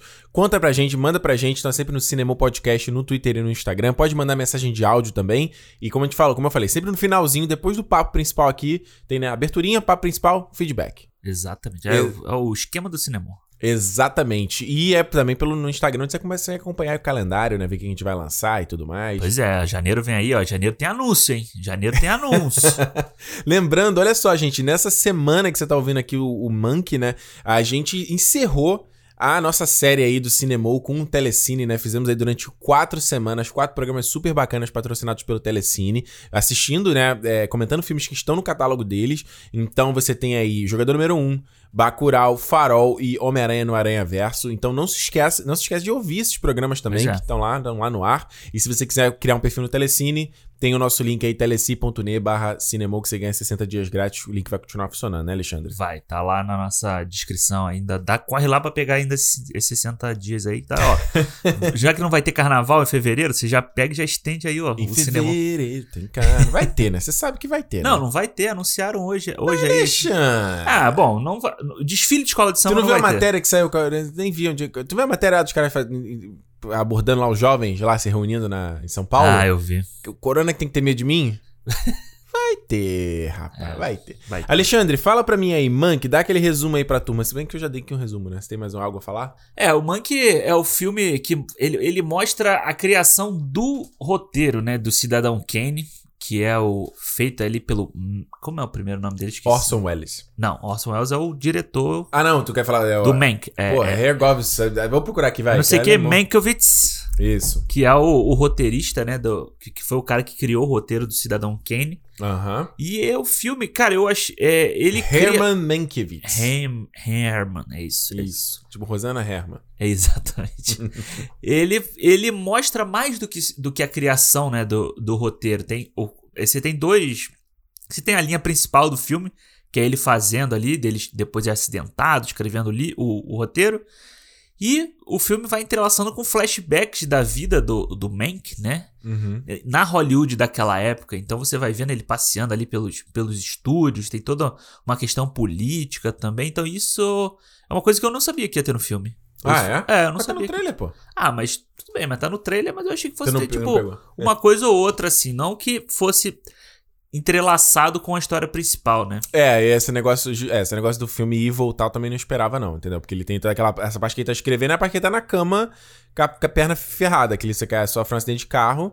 Sim. E aí o filme que toda hora fica voltando, né? Indo pra trás em períodos diferentes dos anos, pra justamente preencher esses gaps pra você entender quem é o Monk, né? É, aí é, o- é o, o David Fincher mimetizando ali, né? O Cidadão Kane, né? O próprio Uhum. filme do Cidadão Kane que é dessa forma. Conta, é, então, conta aí, porque tu viu o Cidadão Kane, eu ia ver, não deu tempo de ver. Conta aí, qual, qual- por que que tu acha... Assim, eu consegui pegar do, essa coisa de mimetizar na coisa Aham. da... Da próprio, do próprio visual do filme, né? Aquela coisa que ele usa, tipo aquele. é, eu esqueci o nome técnico, mas é, é uma lente que ela tem dois níveis de foco, né? Que aí o cara que tá no primeiro plano ele tá focado e o cara que tá no. É, é o. que o, o, é o Cidadão Kane faz também, né? como é que é? o- Eu anotei aqui, peraí, eu vou pegar minha anotação. Ah, tu anotou o nome dessa lente? É, não, não da lente. Isso é o. É a profundidade de campo. Que ela Isso. briga com a profundidade de campo.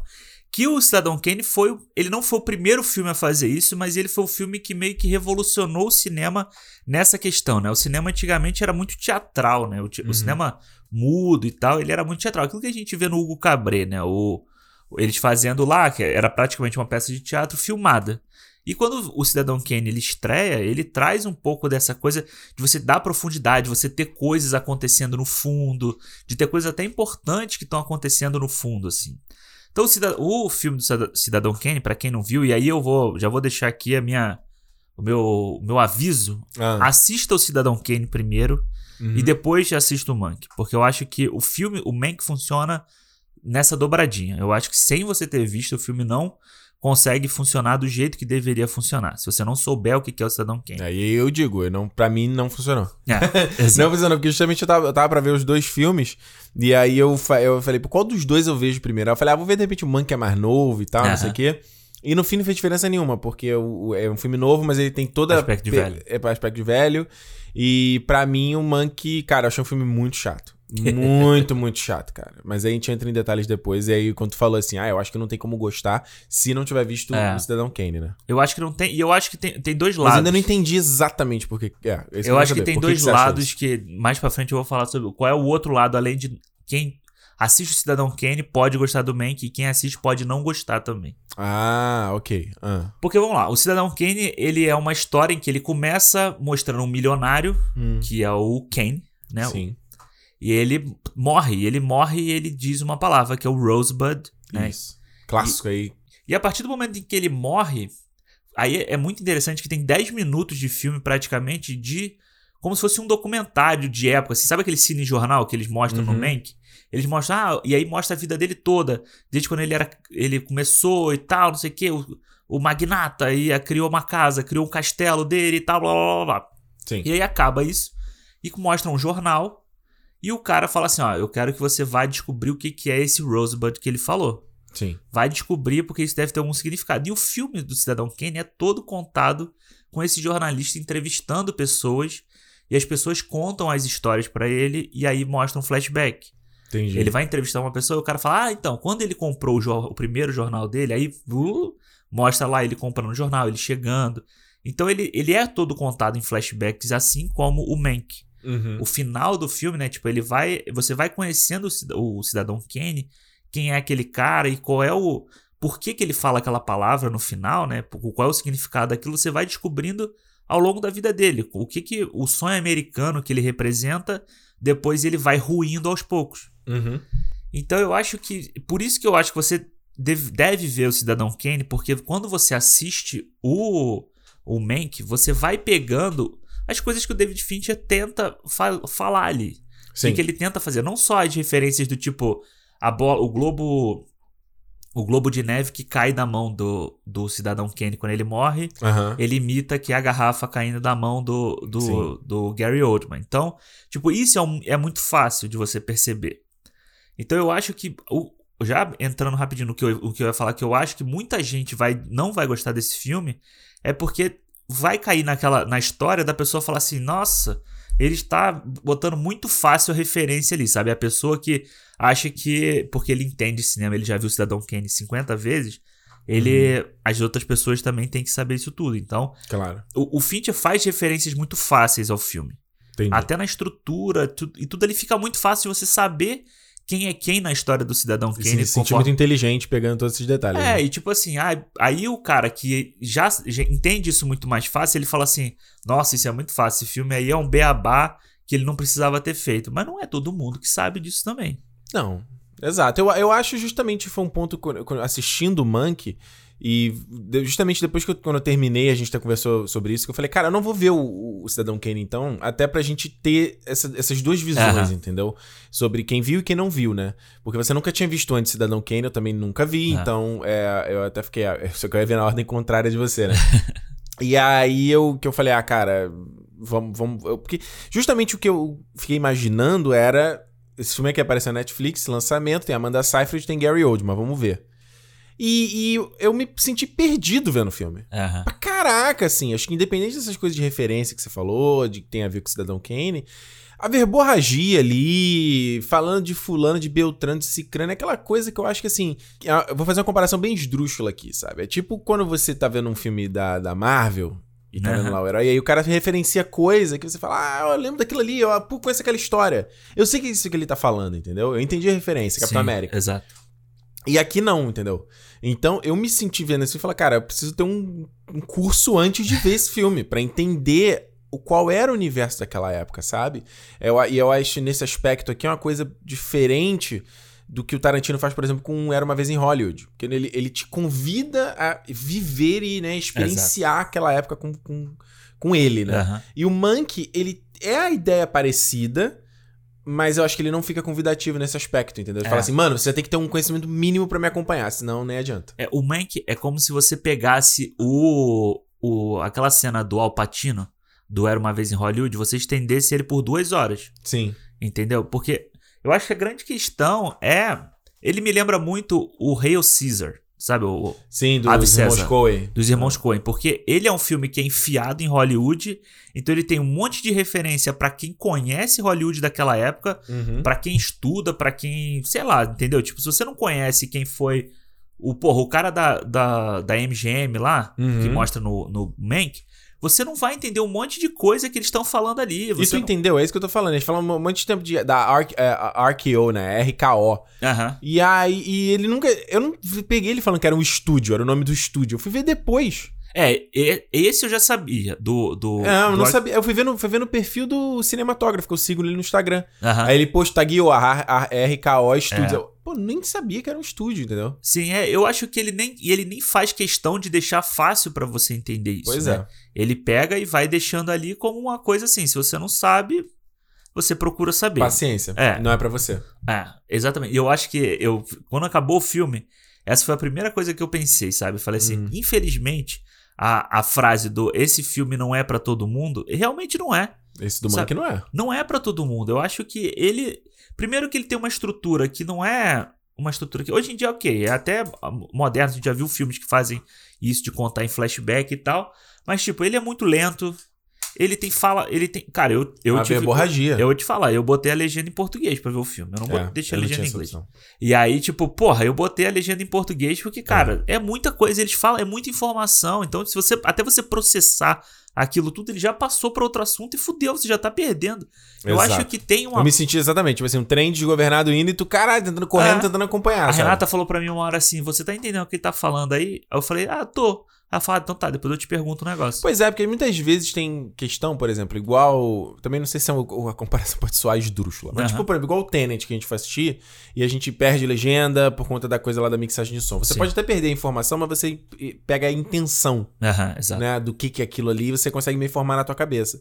E nesse filme não dá isso, tipo, porque os caras, ele, esse filme essencialmente conversa. Exato, total, né? O tempo todo, é diálogo o tempo todo. São os caras conversando o tempo. São duas horas disso de filme, sabe? É. E aí é aquela coisa que, tipo assim, cara, aí você tem que prestar atenção no que ele tá falando, senão você não vai entender a intenção da, da, da situação, sabe? É. E foi o que eu me senti. Assim, às vezes fala. Terminou a cena e falo. O que, que eles falaram? Tipo, eles falam do A ponto B pra quê? É, eu acho que o que falta ao Hum. filme é o Aaron Sorkin. Pra dar aquela simplificada? E, é, e não só simplificada, mas o, o, o Aaron Sorkin, ele pega o, o rede social, Uhum. que é uma verborragia o tempo inteiro, ou são os caras falando o tempo inteiro, Sim. mas ele não é só simples. Ele, é, ele não é só. Ele também não é só fácil você entender, mas ele mostra de um jeito que você consegue compreender. Ele te dá Uhum. tempo de você compreender, sabe? Sim. O Mank, essa coisa de você corta a cena no meio, o flashback no meio, e aí você já entra com ele conversando lá com o outro produtor do Cidadão Kane, que vai toda hora e eles começam a falar de outra coisa, Uhum. e aí corta e ele começa a falar de outra coisa, de um assunto totalmente diferente. Aí você, você tem que ficar ligado ainda na data, porque quando entra lá aquela, Sim. aquele lettering, você tem que saber, ó, isso foi no ano. Porque no Cidadão Kane você tem muito. Você tem essa coisa assim, você tem o flashback dele no jornal, depois você tem o. Aí uma hora você tem um flashback dele criança, Uhum. e mais pro final você já tem ele mais velho e tal. Ele não, ele não especifica exatamente a data, você vê pela maquiagem das pessoas. Entendeu? Você Ah. lê pela, pela situação, né? Aqui, como é um período muito curto, vamos dizer, são menos de 10 anos de, de, dos flashbacks ali, é muito difícil você entender, tipo, ah, isso aconteceu antes, isso aconteceu depois. Isso você só vai entender se você estiver prestando atenção no que eles estão falando. Porque você vai entender que quando ele tá falando com o cara da, um cara aqui, ele tá citando a questão do político. Uhum. Então ele já falou do político nas duas cenas atrás. Então você já. Se você não prestou atenção lá, você não vai entender o que tá acontecendo aqui. Exatamente. Então eu acho que o roteiro, ele é meio truncado. Eu acho que é o, eu acho que é o ponto mais fraco do filme pra mim. Sério mesmo? É tipo, é ele ser truncado e ele ter muita informação o tempo inteiro. Eu acho que o grande problema é você Tu não acha que existe um excesso de informação no filme? Eu, É. eu, eu, eu senti um pouco. Eu senti um pouco isso às vezes, eu vendo o filme assim. Eu, eu- quando eu- é a mesma coisa que eu senti quando eu assisti o, o Vidas em Jogo do David Fincher que eu vi esse ano. Aham. Eu assisti o Curioso Caso de Benjamin Button. São filmes do Fincher que eu não entendo o que, que ele quer contar naquele filme. É. Eu termino assim e falo, tá, mas por que, que você se interessou de contar essa história? O que, que você viu de tão interessante nisso aqui, sabe? E eu, eu, eu acho que às vezes, principalmente no caso do Curioso Caso de Benjamin Button, eu acho que é um filme que tem uma premissa legal e que ele talvez seja isso o motivador dele pra fazer o filme aham. e que não ele não ele acho que não sabe o que fazer com aquilo num dado momento. É, eu acho que é muito, é muito mais ele pegar, tipo, o roteiro que o pai dele já tinha escrito e Aham. falar assim, ah, vamos, vou fazer isso aqui. Sabe? Porque eu acho que a questão é que o, o Mank, ele é um personagem que ele é, ele é um, o tipo de personagem que o David, que o Fincher gosta, sabe? Ele é meio Uhum. que... Obsess- o- obsessivo, é, os- ególatra. Exato, é o Zuckerberg, é o Tyler Durden. Durden. É, é o tipo de personagem que ele gosta de, de fazer, sabe? Então, quando ele pega ali pra. Eu, acho, eu achei interessante ele não, ele não ficar só estritamente no Cidadão Kane, Uhum. sabe? Eu acho isso interessante, ele não ficar só nisso.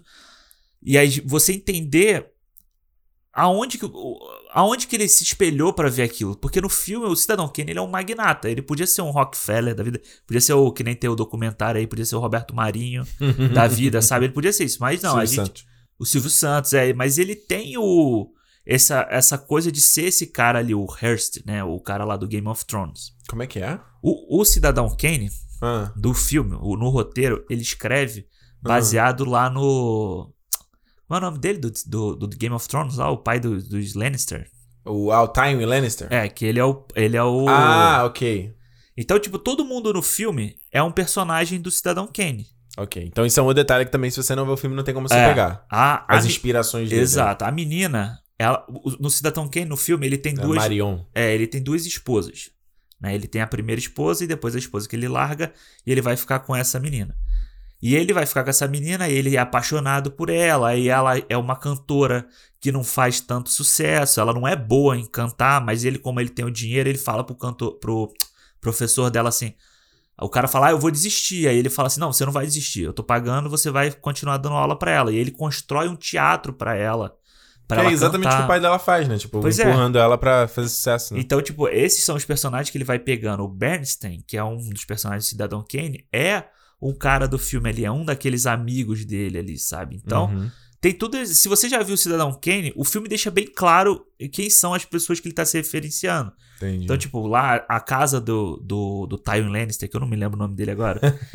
Ele ele É. tem uma- um casarão que tem um zoológico dentro. William, William Held, uh, Randolph Hearst. É, e aí, tipo, ele também, pra quem conhece história do cinema, essas coisas, ele é um cara que foi importante e tal. Só tem um personagem que não é, Hum. que não é famoso, que é o Shelley, que é o cara lá do que se mata no final. Ok. Ele só é o cara que não é verdadeiro, que não é real, né? Uhum. Então você vê tudo isso, você entende que aquele cara é o cidadão Kane. Então eu achei isso interessante, eu achei que ele colocar essa história de Hollywood ali pra você, pra te mostrar quais são as, as inspirações, eu acho interessante. Eu acho que ele só não faz isso de uma forma palatável para as pessoas, entendeu? Pois é, é interessante você falando isso, porque logo depois do, do Monkey, né, eu fui assistir o filme do Leandro Hassum, fui ver o... e fui ver o Let Them All Talk, do Sordenberg, né? Ah, legal. E é interessante porque eu tava lendo um texto, agora eu não vou lembrar de que site foi, que tava justamente comparando o Soderbergh com o, o David Fincher. Porque há pouco tempo saiu. O, o tipo Brad Pitt falou que tentou assistir um filme com. né, Eles assistem filmes de tempos em tempos e o Fincher, tipo, é um cara que não dá pra ver filme com ele, que ele fica comentando o tempo todo e fica Chato, anali- né? É um cara que tem uma mente muito analítica. Ah, eu Aham. preciso. Ah, isso aqui poderia. Ah, esse shot ficou legal. Ah, eu teria feito diferença. Isso aqui, isso aqui. E o Soderbergh, que é amigo do Fincher, ele também disse que falou a mesma coisa. Falou, cara, realmente assim, eu não aguentei. E ele é um cara muito experimental, muito na Sim, doida. E sim. o próprio All Talk foi um filme que não, não tem roteiro, né? Não é que não tem roteiro. Ele, não ele tem um fio condutor. ele tem um né? fio condutor e foi feito com o mínimo de recursos. Então, vendo como os dois diretores é, lançaram filmes agora né, nesse, nesse final de ano, e que um é um cara me- mega controlador, né? O Fincher que a gente sabe aí quantos milhões de takes que ele É. repete pra fazer a mesma cena e tal. E enquanto o, o Soderbergh faz o filme no Queen Mary 2 sem tipo, uns passageiros, gente pagante dentro do navio, sabe? E é interessante porque o filme do All Talk também fala de uma escritora que também tem um, um lance de. No caso, ela tem bloqueio criativo, né? Não sabe Aham. se vai conseguir. Ela tem que entregar um livro, mas não sabe se ela vai conseguir. E o deadline dela é até o final. Da, da- até o Da cruzeiro, viagem. é até o final da viagem. E tem uma coisa ali das amigas delas acharem que elas foram é, exploradas, entendeu? Que elas foram. Ah, elas usaram, sim. usou a minha história ali e fez um monte de dinheiro e eu tô aqui me ferrando, sabe? Ah, isso aqui. É interessante que você falou isso porque você vê o paralelo dos dois filmes, sabe? De, de parecido nessa temática, né? Porque o próprio o próprio Mank, ele, boa parte do filme, tem um lance do deadline dele entregar o filme, É. né? E, e o. E tem essa coisa da- do vício dele com o álcool, né? De. Que o próprio Orson Welles tenta deixar ele naquele casebre lá, cara, mano. Pensa aí no teu filme sozinho. Que inclusive no All Talk é a mesma coisa.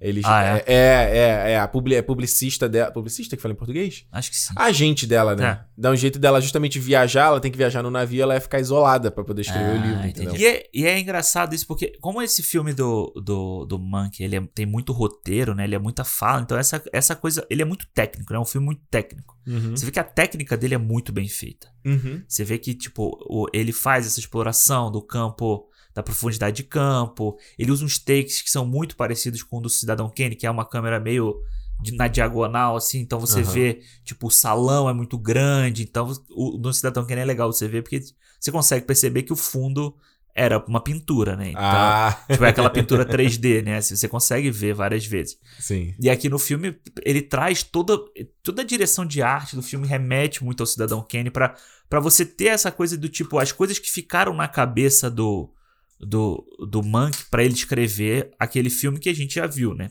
Exato. E, aliás, vale dizer, a questão de. Essa, essa coisa da estética do filme, que eu acho que eu não acho gimmick, não, sabe? Eu acho essa coisa de fazer um filme em preto e branco e, e fazer é, né, o próprio tratamento de áudio, né? Você vê que é. Em mono, né? Eu vi que é em mono. É em mono? É em mono. E é. parece que o filme. Parece que é, foi gravado com microfone antigo, ele coloca aqueles defeitos de, da troca de rolo, né? Que é Sim, aquela queimadura sim. na lateral É. do filme.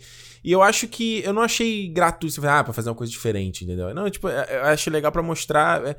É, é quase quando você olha. A gente já fala, acho que eu comentei isso aqui com você. Sei lá, você olha uma foto antiga, fazer um filme dos anos 70, aí você faz um filme todo bonitão hoje em dia, Ah. HD lindo, sendo que o que a gente tem visualmente de memória daquela época é o que a gente vê em foto, em Polaroid, com Exato.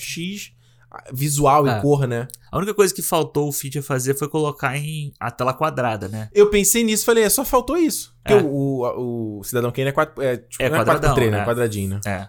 Mas é, eu acho que só faltou isso, porque ele tem todo esse aspecto antigo e tal, mas ele Deixa wide. deixa o wide, né? E eu acho que eu, eu gosto que ele não. Ele tenta. Ele mimetiza essas coisas do Cidadão Kane, mas ele não usa. Algo, ele, tem certas coisas que ele não usa. O Cidadão Uhum. Kane tem um, é muito. É contrastado.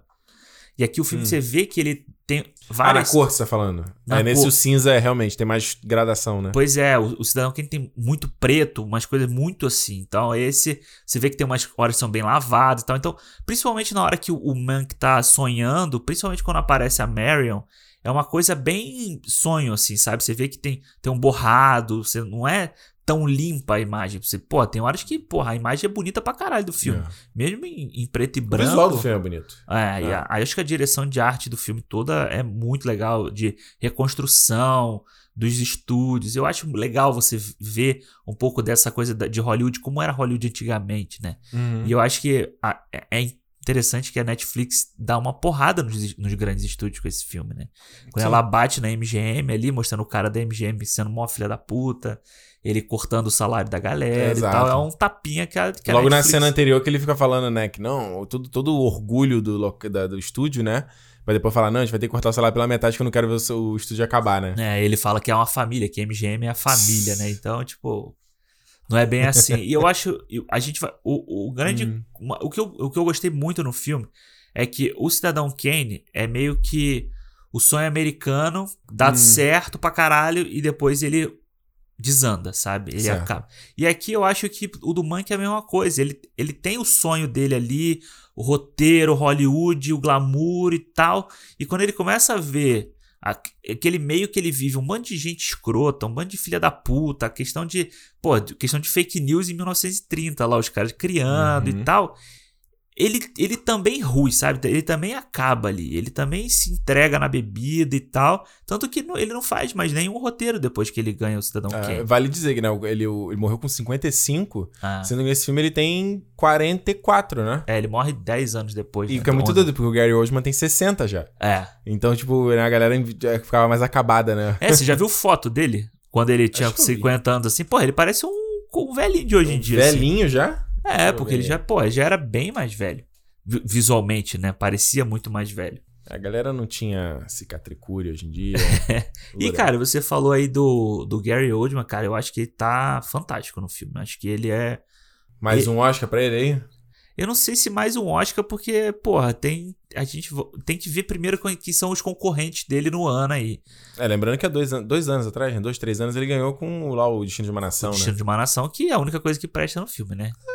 É legal. Ah, é, o foi meio água com açúcar, é verdade. com açúcar, mas ele manda bem pra caralho, Sim, embaixo sim, daquele sim. monte de maquiagem e tal. Aqui ele tá mais cara limpa, né? É, eu gosto da Lily Collins também nesse filme. Gosto também. E a, e a menina Amanda Seyfried, eu gosto dela também. Ela tem. É. Ela meio que some, né, ali atrás daquela mulher. Você, É. você não vê como a, como a Amanda Seyfried dos outros filmes, assim. Eu acho que isso é legal. E eu acho legal que ele pega várias pessoas que não têm um rosto tão famoso assim pra fazer outros personagens, sabe? Os personagens. Total. É o que eu fico pensando, eu fico justamente falando, cara, pra quem é esse filme, sabe? Eu acho que. Não, e não tô nem recriminando o Fincher de querer fazer um filme desse, era um filme em homenagem ao pai dele, né? E era uma história que o pai dele queria contar. Eu acho muito bonito isso, sabe? Aham. E, e beleza, tipo, quase você ser um playground, né? Você tem uma caixa de areia ali você brinca do jeito que Ah. você quiser. E eu acho legal de. Pelo menos na Netflix ele encontrou esse, esse caminho, sabe? Porque é um cara que comercialmente não faz dinheiro, é um cara que não dá certo, sabe? Ele, os filmes dele, todos, né? Todo, qual filme dele que fez sucesso? Foi o Garoto Exemplar. Garoto Exemplar só. De, de grana, sabe? O, o Rede Social foi um também, mas o Millennium foi um fracasso. O Clube da Luta foi um fracasso, virou cult depois. Então. Não, o próprio Seven também vira cult depois que lança também, né? Exato. Então é um cara que não é assim que. Acho que ele meio que ah, cara, beleza, vou fazer onde a galera tá me dando a oportunidade é. aqui, sabe? E esse. Porque justamente eu... esse filme, eu falo assim, cara, imagina se esse filme sai no cinema, não faz dinheiro nenhum, cara. Não faz dinheiro nenhum, aquilo que a gente falou aqui semana passada, não faz é, dinheiro nenhum. Vai, vai, vai passar cinema, no cinema dos velhinhos ali. Cinema né? do velhinho, é, que vai entender as referências e tudo, sabe? Deixa eu ver é. se tem o, o orçamento dele aqui. Provavelmente não, né? Deixa eu ver aqui, no Box Office Mojo. Nossa, ele, ah, é, porque o filme saiu em alguns lugares, né? Então, é, no mundo inteiro no fez 83 mil dólares. 83 mil, não é milhões. É, mil. E eu é. acho que eu consigo. Na minha cabeça, o Mank ficou muito parecido com o Zodíaco, sabe? Em que A sentido? sensação do Zodíaco. Porque o Zodíaco é o filme de. de, de super-herói. o, o filme de assassino que todo mundo esperava o David Fincher fazer. Hum. Mas não, não foi o Seven, sabe? O Zodíaco não é o Seven. É outra coisa, né? É outra coisa, é um filme de quase três horas. Ali. Aliás, é o único filme dele que eu não vi. Puta, Agora, é... eu, eu gosto muito, mas é, é um filme parado, é um filme de construção, um filme de, de gente falando o tempo inteiro, jornalistas clima, ali. É.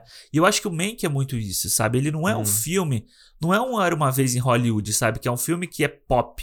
É um filme que tem uma linguagem mais vambora, vamos ali contar a história e tal, e vai ter uma, uma violência ali no final, aquela correria, o suspense uhum. Não é. É um filme para você. É uma janela para você enxergar a Hollywood daquela época.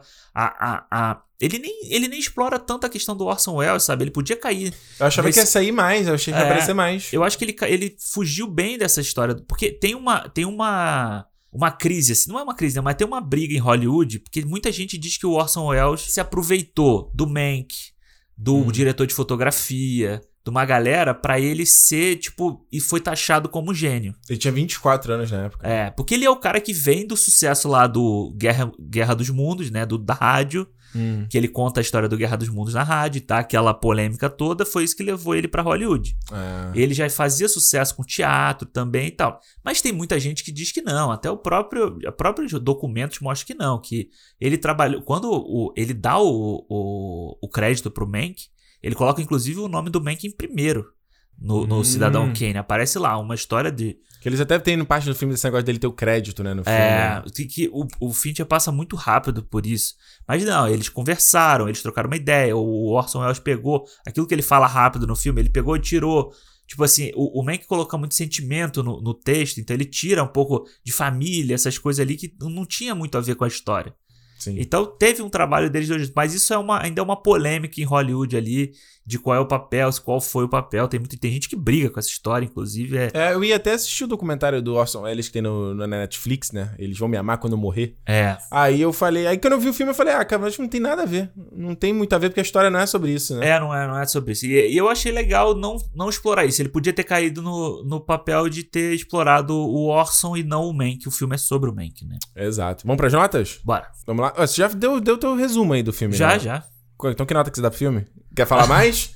Não. Esqueceu de falar alguma coisa? Não, acho que não. Acho que eu falo. Acho que o que eu tenho que falar é só, tipo, que eu consigo ver o Fincher nesse filme, Uhum. sabe?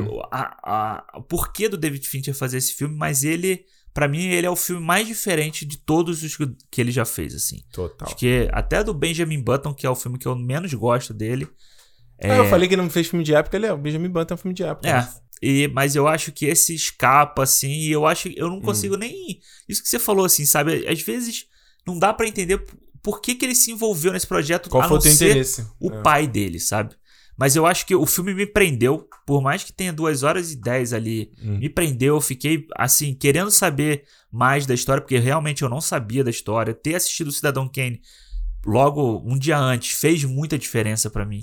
Se eu tivesse, não tivesse visto, com certeza eu teria achado uma bosta o filme, teria achado uma bosta não, mas tipo, não teria aproveitado ele como eu aproveitei, sabe? Eu gostei muito dos atores, das atuações. Acho que o roteiro realmente precisava do Aaron Sorkin ali dando a guaribada, sabe? Aquilo que o que o Orson Welles faz com o faz com o, o Mank no roteiro, alguém deveria ter feito com Deixa esse esse pro. Rede Social 2, Alexandre. Vamos torcer, É, vai. esse aí Vamos vai, torcer. vai sair na Netflix, esse aí. Porra, quem me dera. É. Sonho dourado. Eu vou dar a nota que, Hum. que o meu coração diz lá, para o. Mank. Não bebi que nem ele, tá? Para dar essa nota. Vou dar quatro estrelas para o filme. Boa, boa. Boníssima nota. Boa nota, acho que o filme Entra vai... no teu top 10 do ano? Não sei, não sei ainda. Ainda tu não parou pra avaliar não sei ainda. ainda, ainda vou avaliar, porque teve, um- Hum. teve tiveram uns filmes esse ano que eu gostei pra caralho, assim. Ah. Mas não sei se esse vai entrar, mas, porra, pra Oscar, temporada de premiação, mano, esse filme aí vai entrar mole. Mole, né? É, eu acho que é o filme feito para pra galera de cinema que vota em cinema agradar, né? É, filme sobre Hollywood, né? É igual ao Artista, que alguns anos atrás também. que é um Exato. filme que quem lembra do Artista hoje em dia, sabe? É, É. um filme pra falar de cinema, que inclusive, vale dizer, Damien, Damien Chazelle vai fazer, o próximo filme é dele, é, é nessa minha pegada, né? Ah, é? É Hollywood antiga aí, acho que é uma coisa também de cinema mu, transição do... com- é, tem algum, eu não vou, tô falando que é informação incompleta, Aham. mas é meio que nesse período aí também, então, ó... É. Oscar bait, total. Oscar bait, total.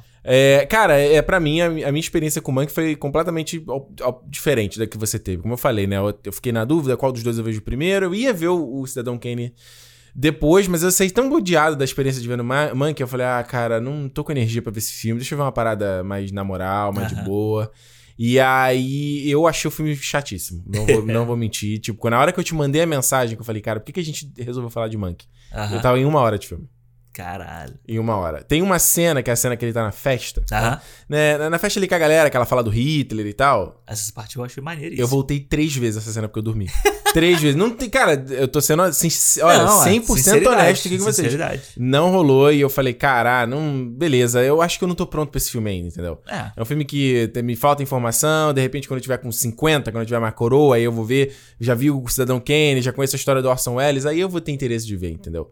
É, eu quero ver o Fincher fazendo uma coisa mais moderna, eu acho que ele, pra mim, a pegada dele, ele, ele para mim é um diretor muito moderno, muito arrojado É. na maneira como ele filma, e eu acho que ele usa, ele consegue usar isso, ele usa com melhor proveito Aham. em outros tipos de história, entendeu? Então, beleza, ele fez esse filme aí que era pra ser uma. É o filme ali do. É o pessoal, né? É o filme que ele É. queria fazer, a história que ele queria fazer. Legal, bacana, mas eu sempre fico assim, pra quem é o filme, entendeu? É, tá, tá na Netflix, é pra premiação, é pra isso, é o filme do teu portfólio, sabe? É, sim. Eu quero. que- Cadê? Volta a fazer um. Pô, é um cara. Tu, tu sabe fazer filme maneiro. Fez o Garoto Exemplar, que é um filme bacana pra caralho, adaptado de uma história. O rede social, como a gente imagina que um filme de Facebook ia ser tão foda como é? Eu, eu falava assim, que porra de filme é esse? Eu Exato. falo de Facebook, e é fantástico. Então eu, eu queria ver ele focando nessas outras áreas, assim, porque pra mim. Acho que o Monkey tem um visual legal, a trilha sonora é legal, o estilo do filme é legal. Ah, o, o Gary Oldman, você falou, é legal, embora o jeito que ele fala me irritou um pouco no filme. Não sei que é o jeito que o cara falava, mas me irritou um pouquinho. E a Amanda Seyfried, você falou aí também, tá, tá bacana. Tá bacana. Tá bacana no filme. Eu dou pro filme duas estrelas. Não curti, não curti. Mas é isso. É. Faz parte da vida. Faz parte, exato. um dia se ganha, um dia se perde, David Fincher.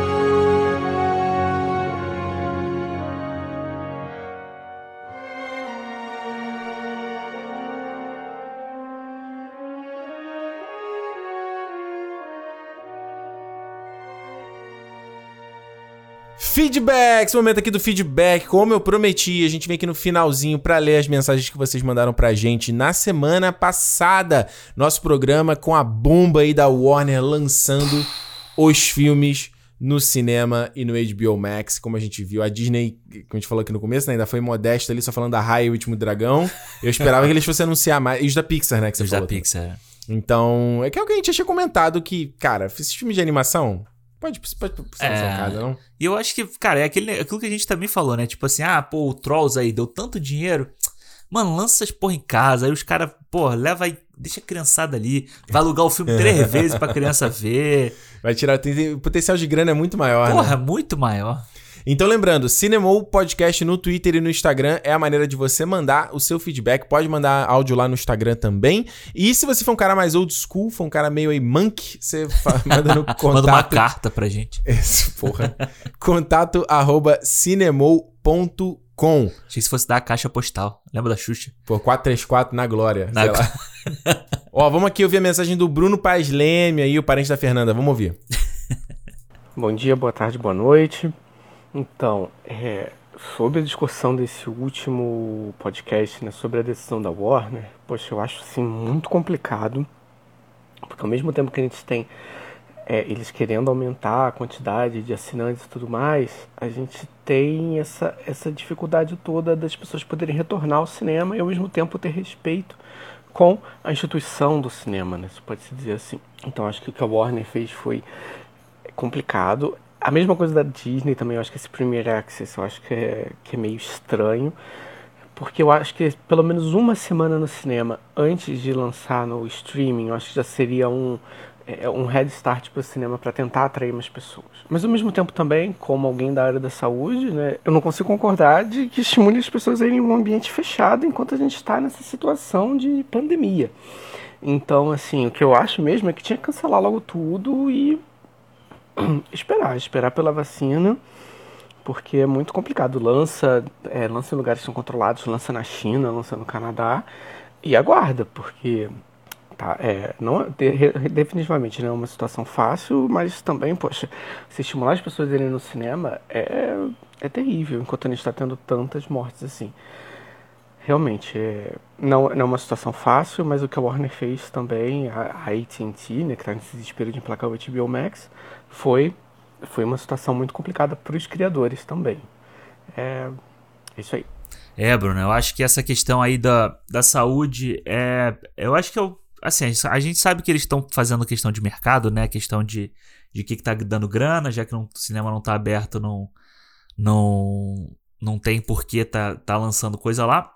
Mas a gente sabe que essa questão da, da saúde deveria ser, pra gente, principalmente pro espectador, o principal, né? A gente aqui mesmo, o cinema tá aberto há um tempão, agora voltou a fechar, né? Exatamente. Mas a gente só foi assistir lá o Tenet e mesmo assim, cara, se eu acho que se tivesse numa situação muito ruim na sala, de gente perto e tal, a gente não teria ficado lá. A gente não, ter, da mesma forma que, que também, é, da mesma forma quando eu vou no mercado ou quando eu tenho algum lugar que você começa a ver uma aglomeração, quando eu tenho que pegar o, o metrô e tal. Você então que pega todo dia, cara. É. é. É, foda, eu acho que. Bruno, assim, é, é, é uma situação muito delicada, sabe? Eu acho que você tem figuras tipo Denis Villeneuve aí do Duna, que esculachou a Warner e tal, ah. né? Você tem o próprio Nolan falando aí, a galera falando que justamente a Warner. É... Porque o que eles clamam é que a AT&T que comanda é, a Warner, uh -huh. os caras estão tipo assim, cara, tá só visando um lado, não tá dando valor, valoriza, valorizando os talentos envolvidos e apostando tudo no stream que ainda não se provou, que é no caso da HBO Max. Não é o caso, tipo, igual o Disney Plus, que, como a gente falou na abertura, os caras estão com a. bateram a meta de quatro anos em -huh. um. Sabe? Não é isso. A HBO Max não tá legal ainda. Ainda não tá lançado em uma porrada de mercado. Então é uma solução muito mambembe, assim, sabe? É, muito. Resolve de qualquer forma, resolve com o que tem, né? Exato. E aí tem o, a própria Perry Jenkins, logo depois que a gente gravou o programa, o Aaron Sorkin também falando sobre esse, esse terror de tipo, ah, beleza, o cinema vai virar uma coisa, uma, né, o cinema de arte que só meia dúzia vão ver e essa coisa mais pop não vai rolar mais, é. entendeu? E a questão, assim, eu acho que eu, eu tenho esse lado também de, tipo, eu acho um pouco egoísta da galera que faz os filmes, tipo assim, ah, eu quero que meu filme estreie, estreie, estreie. Uhum. Mas, tipo, cara, se eu ver a Patty Perry Jenkins falando lá, Galera, vai, vai assistir, ó, Mulher Maravilha 1984, vai estar no HBO Max e nos cinemas estão abertos. Pô, você tá incentivando a galera no momento que os Estados Unidos está com o pico do, do, pior momento do, do corona ever. É, bateu 300 mil mortes hoje no dia que a gente tá gravando. Bicho, eu acho bizarro. É, eu também acho. Também acho. Brasil aí também, a gente critica aqui toda hora que a gente vê esse monte de gente, tipo, praia, balada, essas coisas. Então, tipo, se a gente pensar, eu, a gente continua aqui na. No, eu, pelo menos, continuo nesse pensamento. É, é um momento de, de esperar. É um momento em que, tipo, vacina tá chegando, tá chegando nos lugares.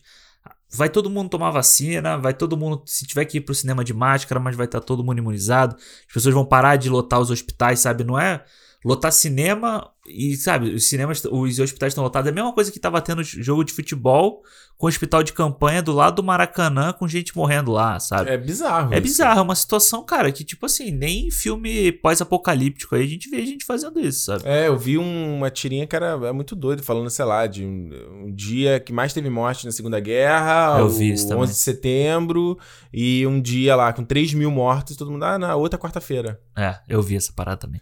Então eu acho meio complicado, assim, entendeu? Eu quero dar o benefício da dúvida de que também os caras precisam lançar filme, como eu falei semana passada, eu gostaria muito de ter filme novo, precisando de escapismo, precisando tirar, precisando tirar a mente de, de tudo isso que tá acontecendo, que tá É. foda. Então tem esse, tem esse detalhe também, sabe? Agora, não. E, e por outro lado, tem a questão dos sindicatos também, né? Que eu tava vendo sobre isso, né?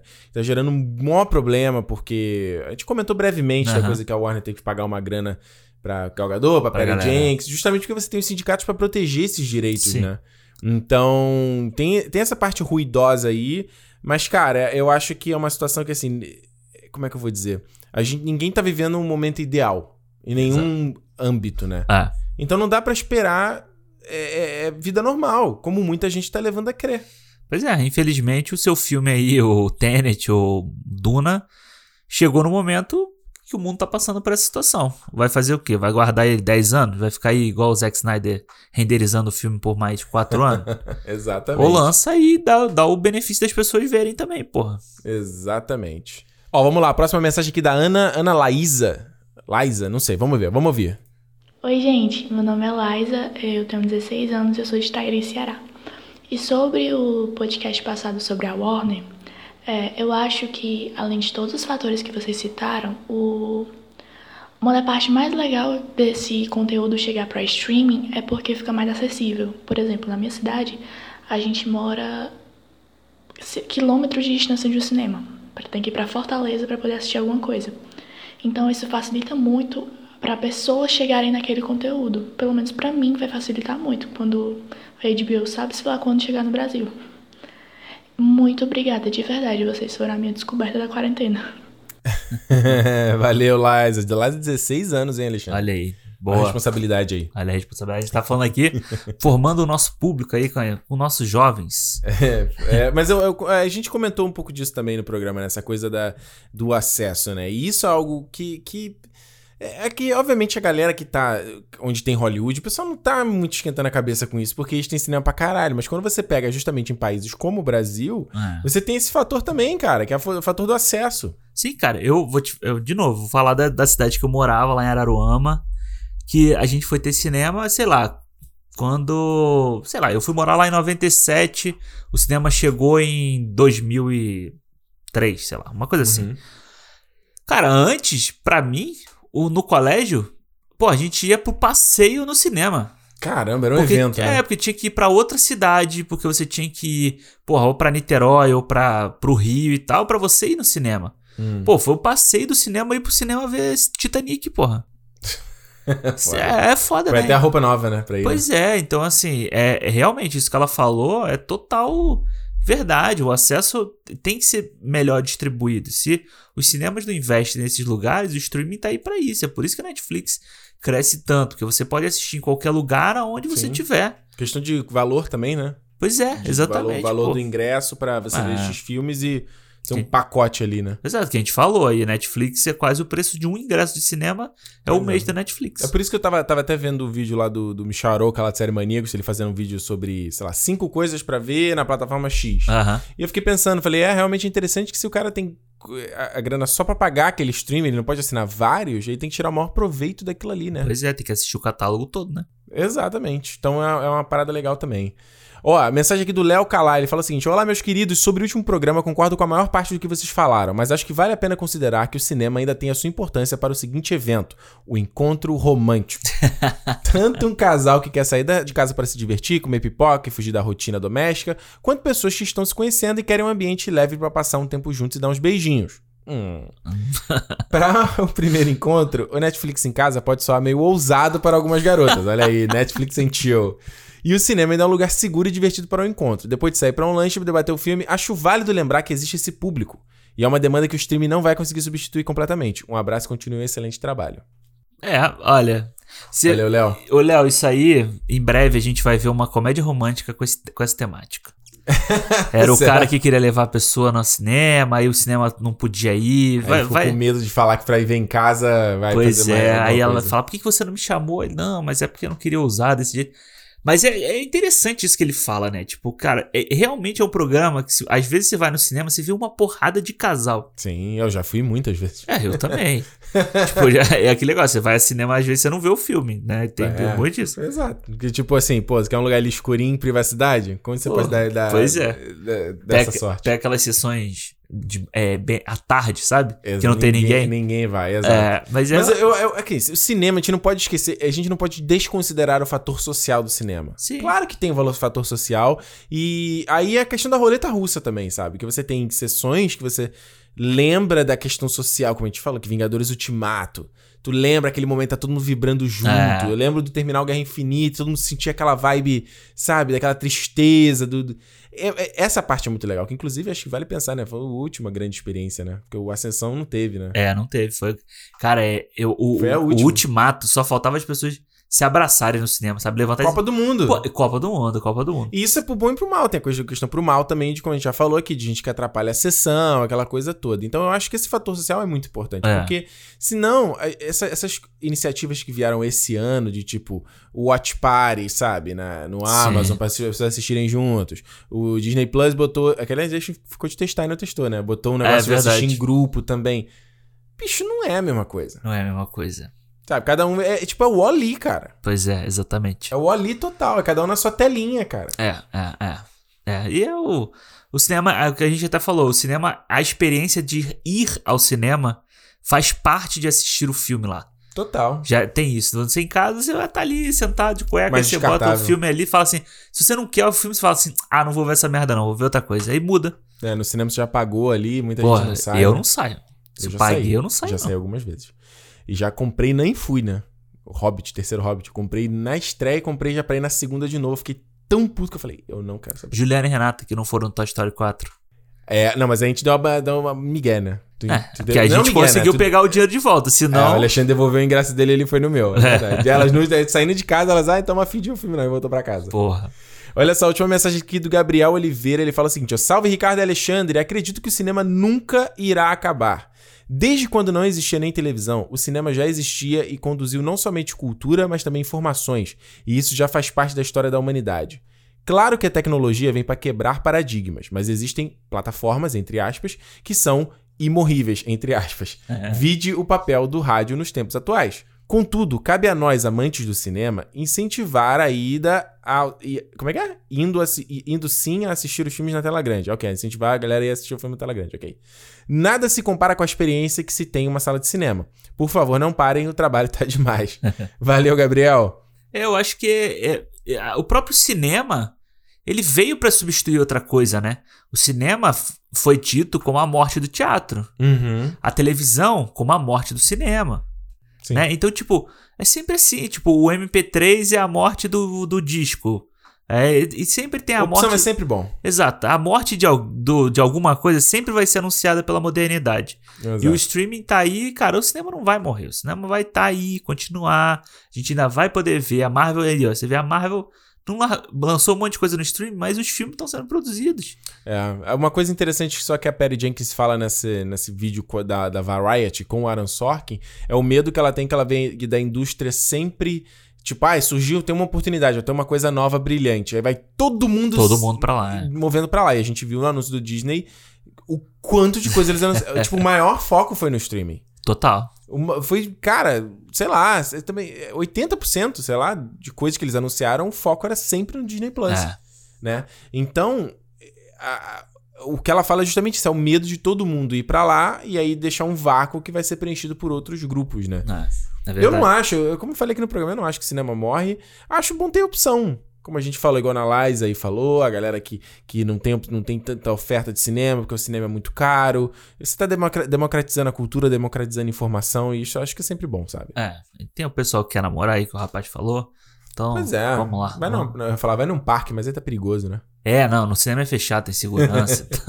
É isso, gente. Olha só, chegando no final de mais um Cinemou. Lembrando, sexta que vem a gente tá de volta aqui no último Cinemou de 2020. Ó, vamos falar aqui, já dou spoiler, né? Quem tava no Instagram acompanhou. Esqueceram de mim, a gente vai falar aqui, tá completando 30 anos esse ano. Então, não perca, vai ser muito legal o papo também, como eu falei no começo.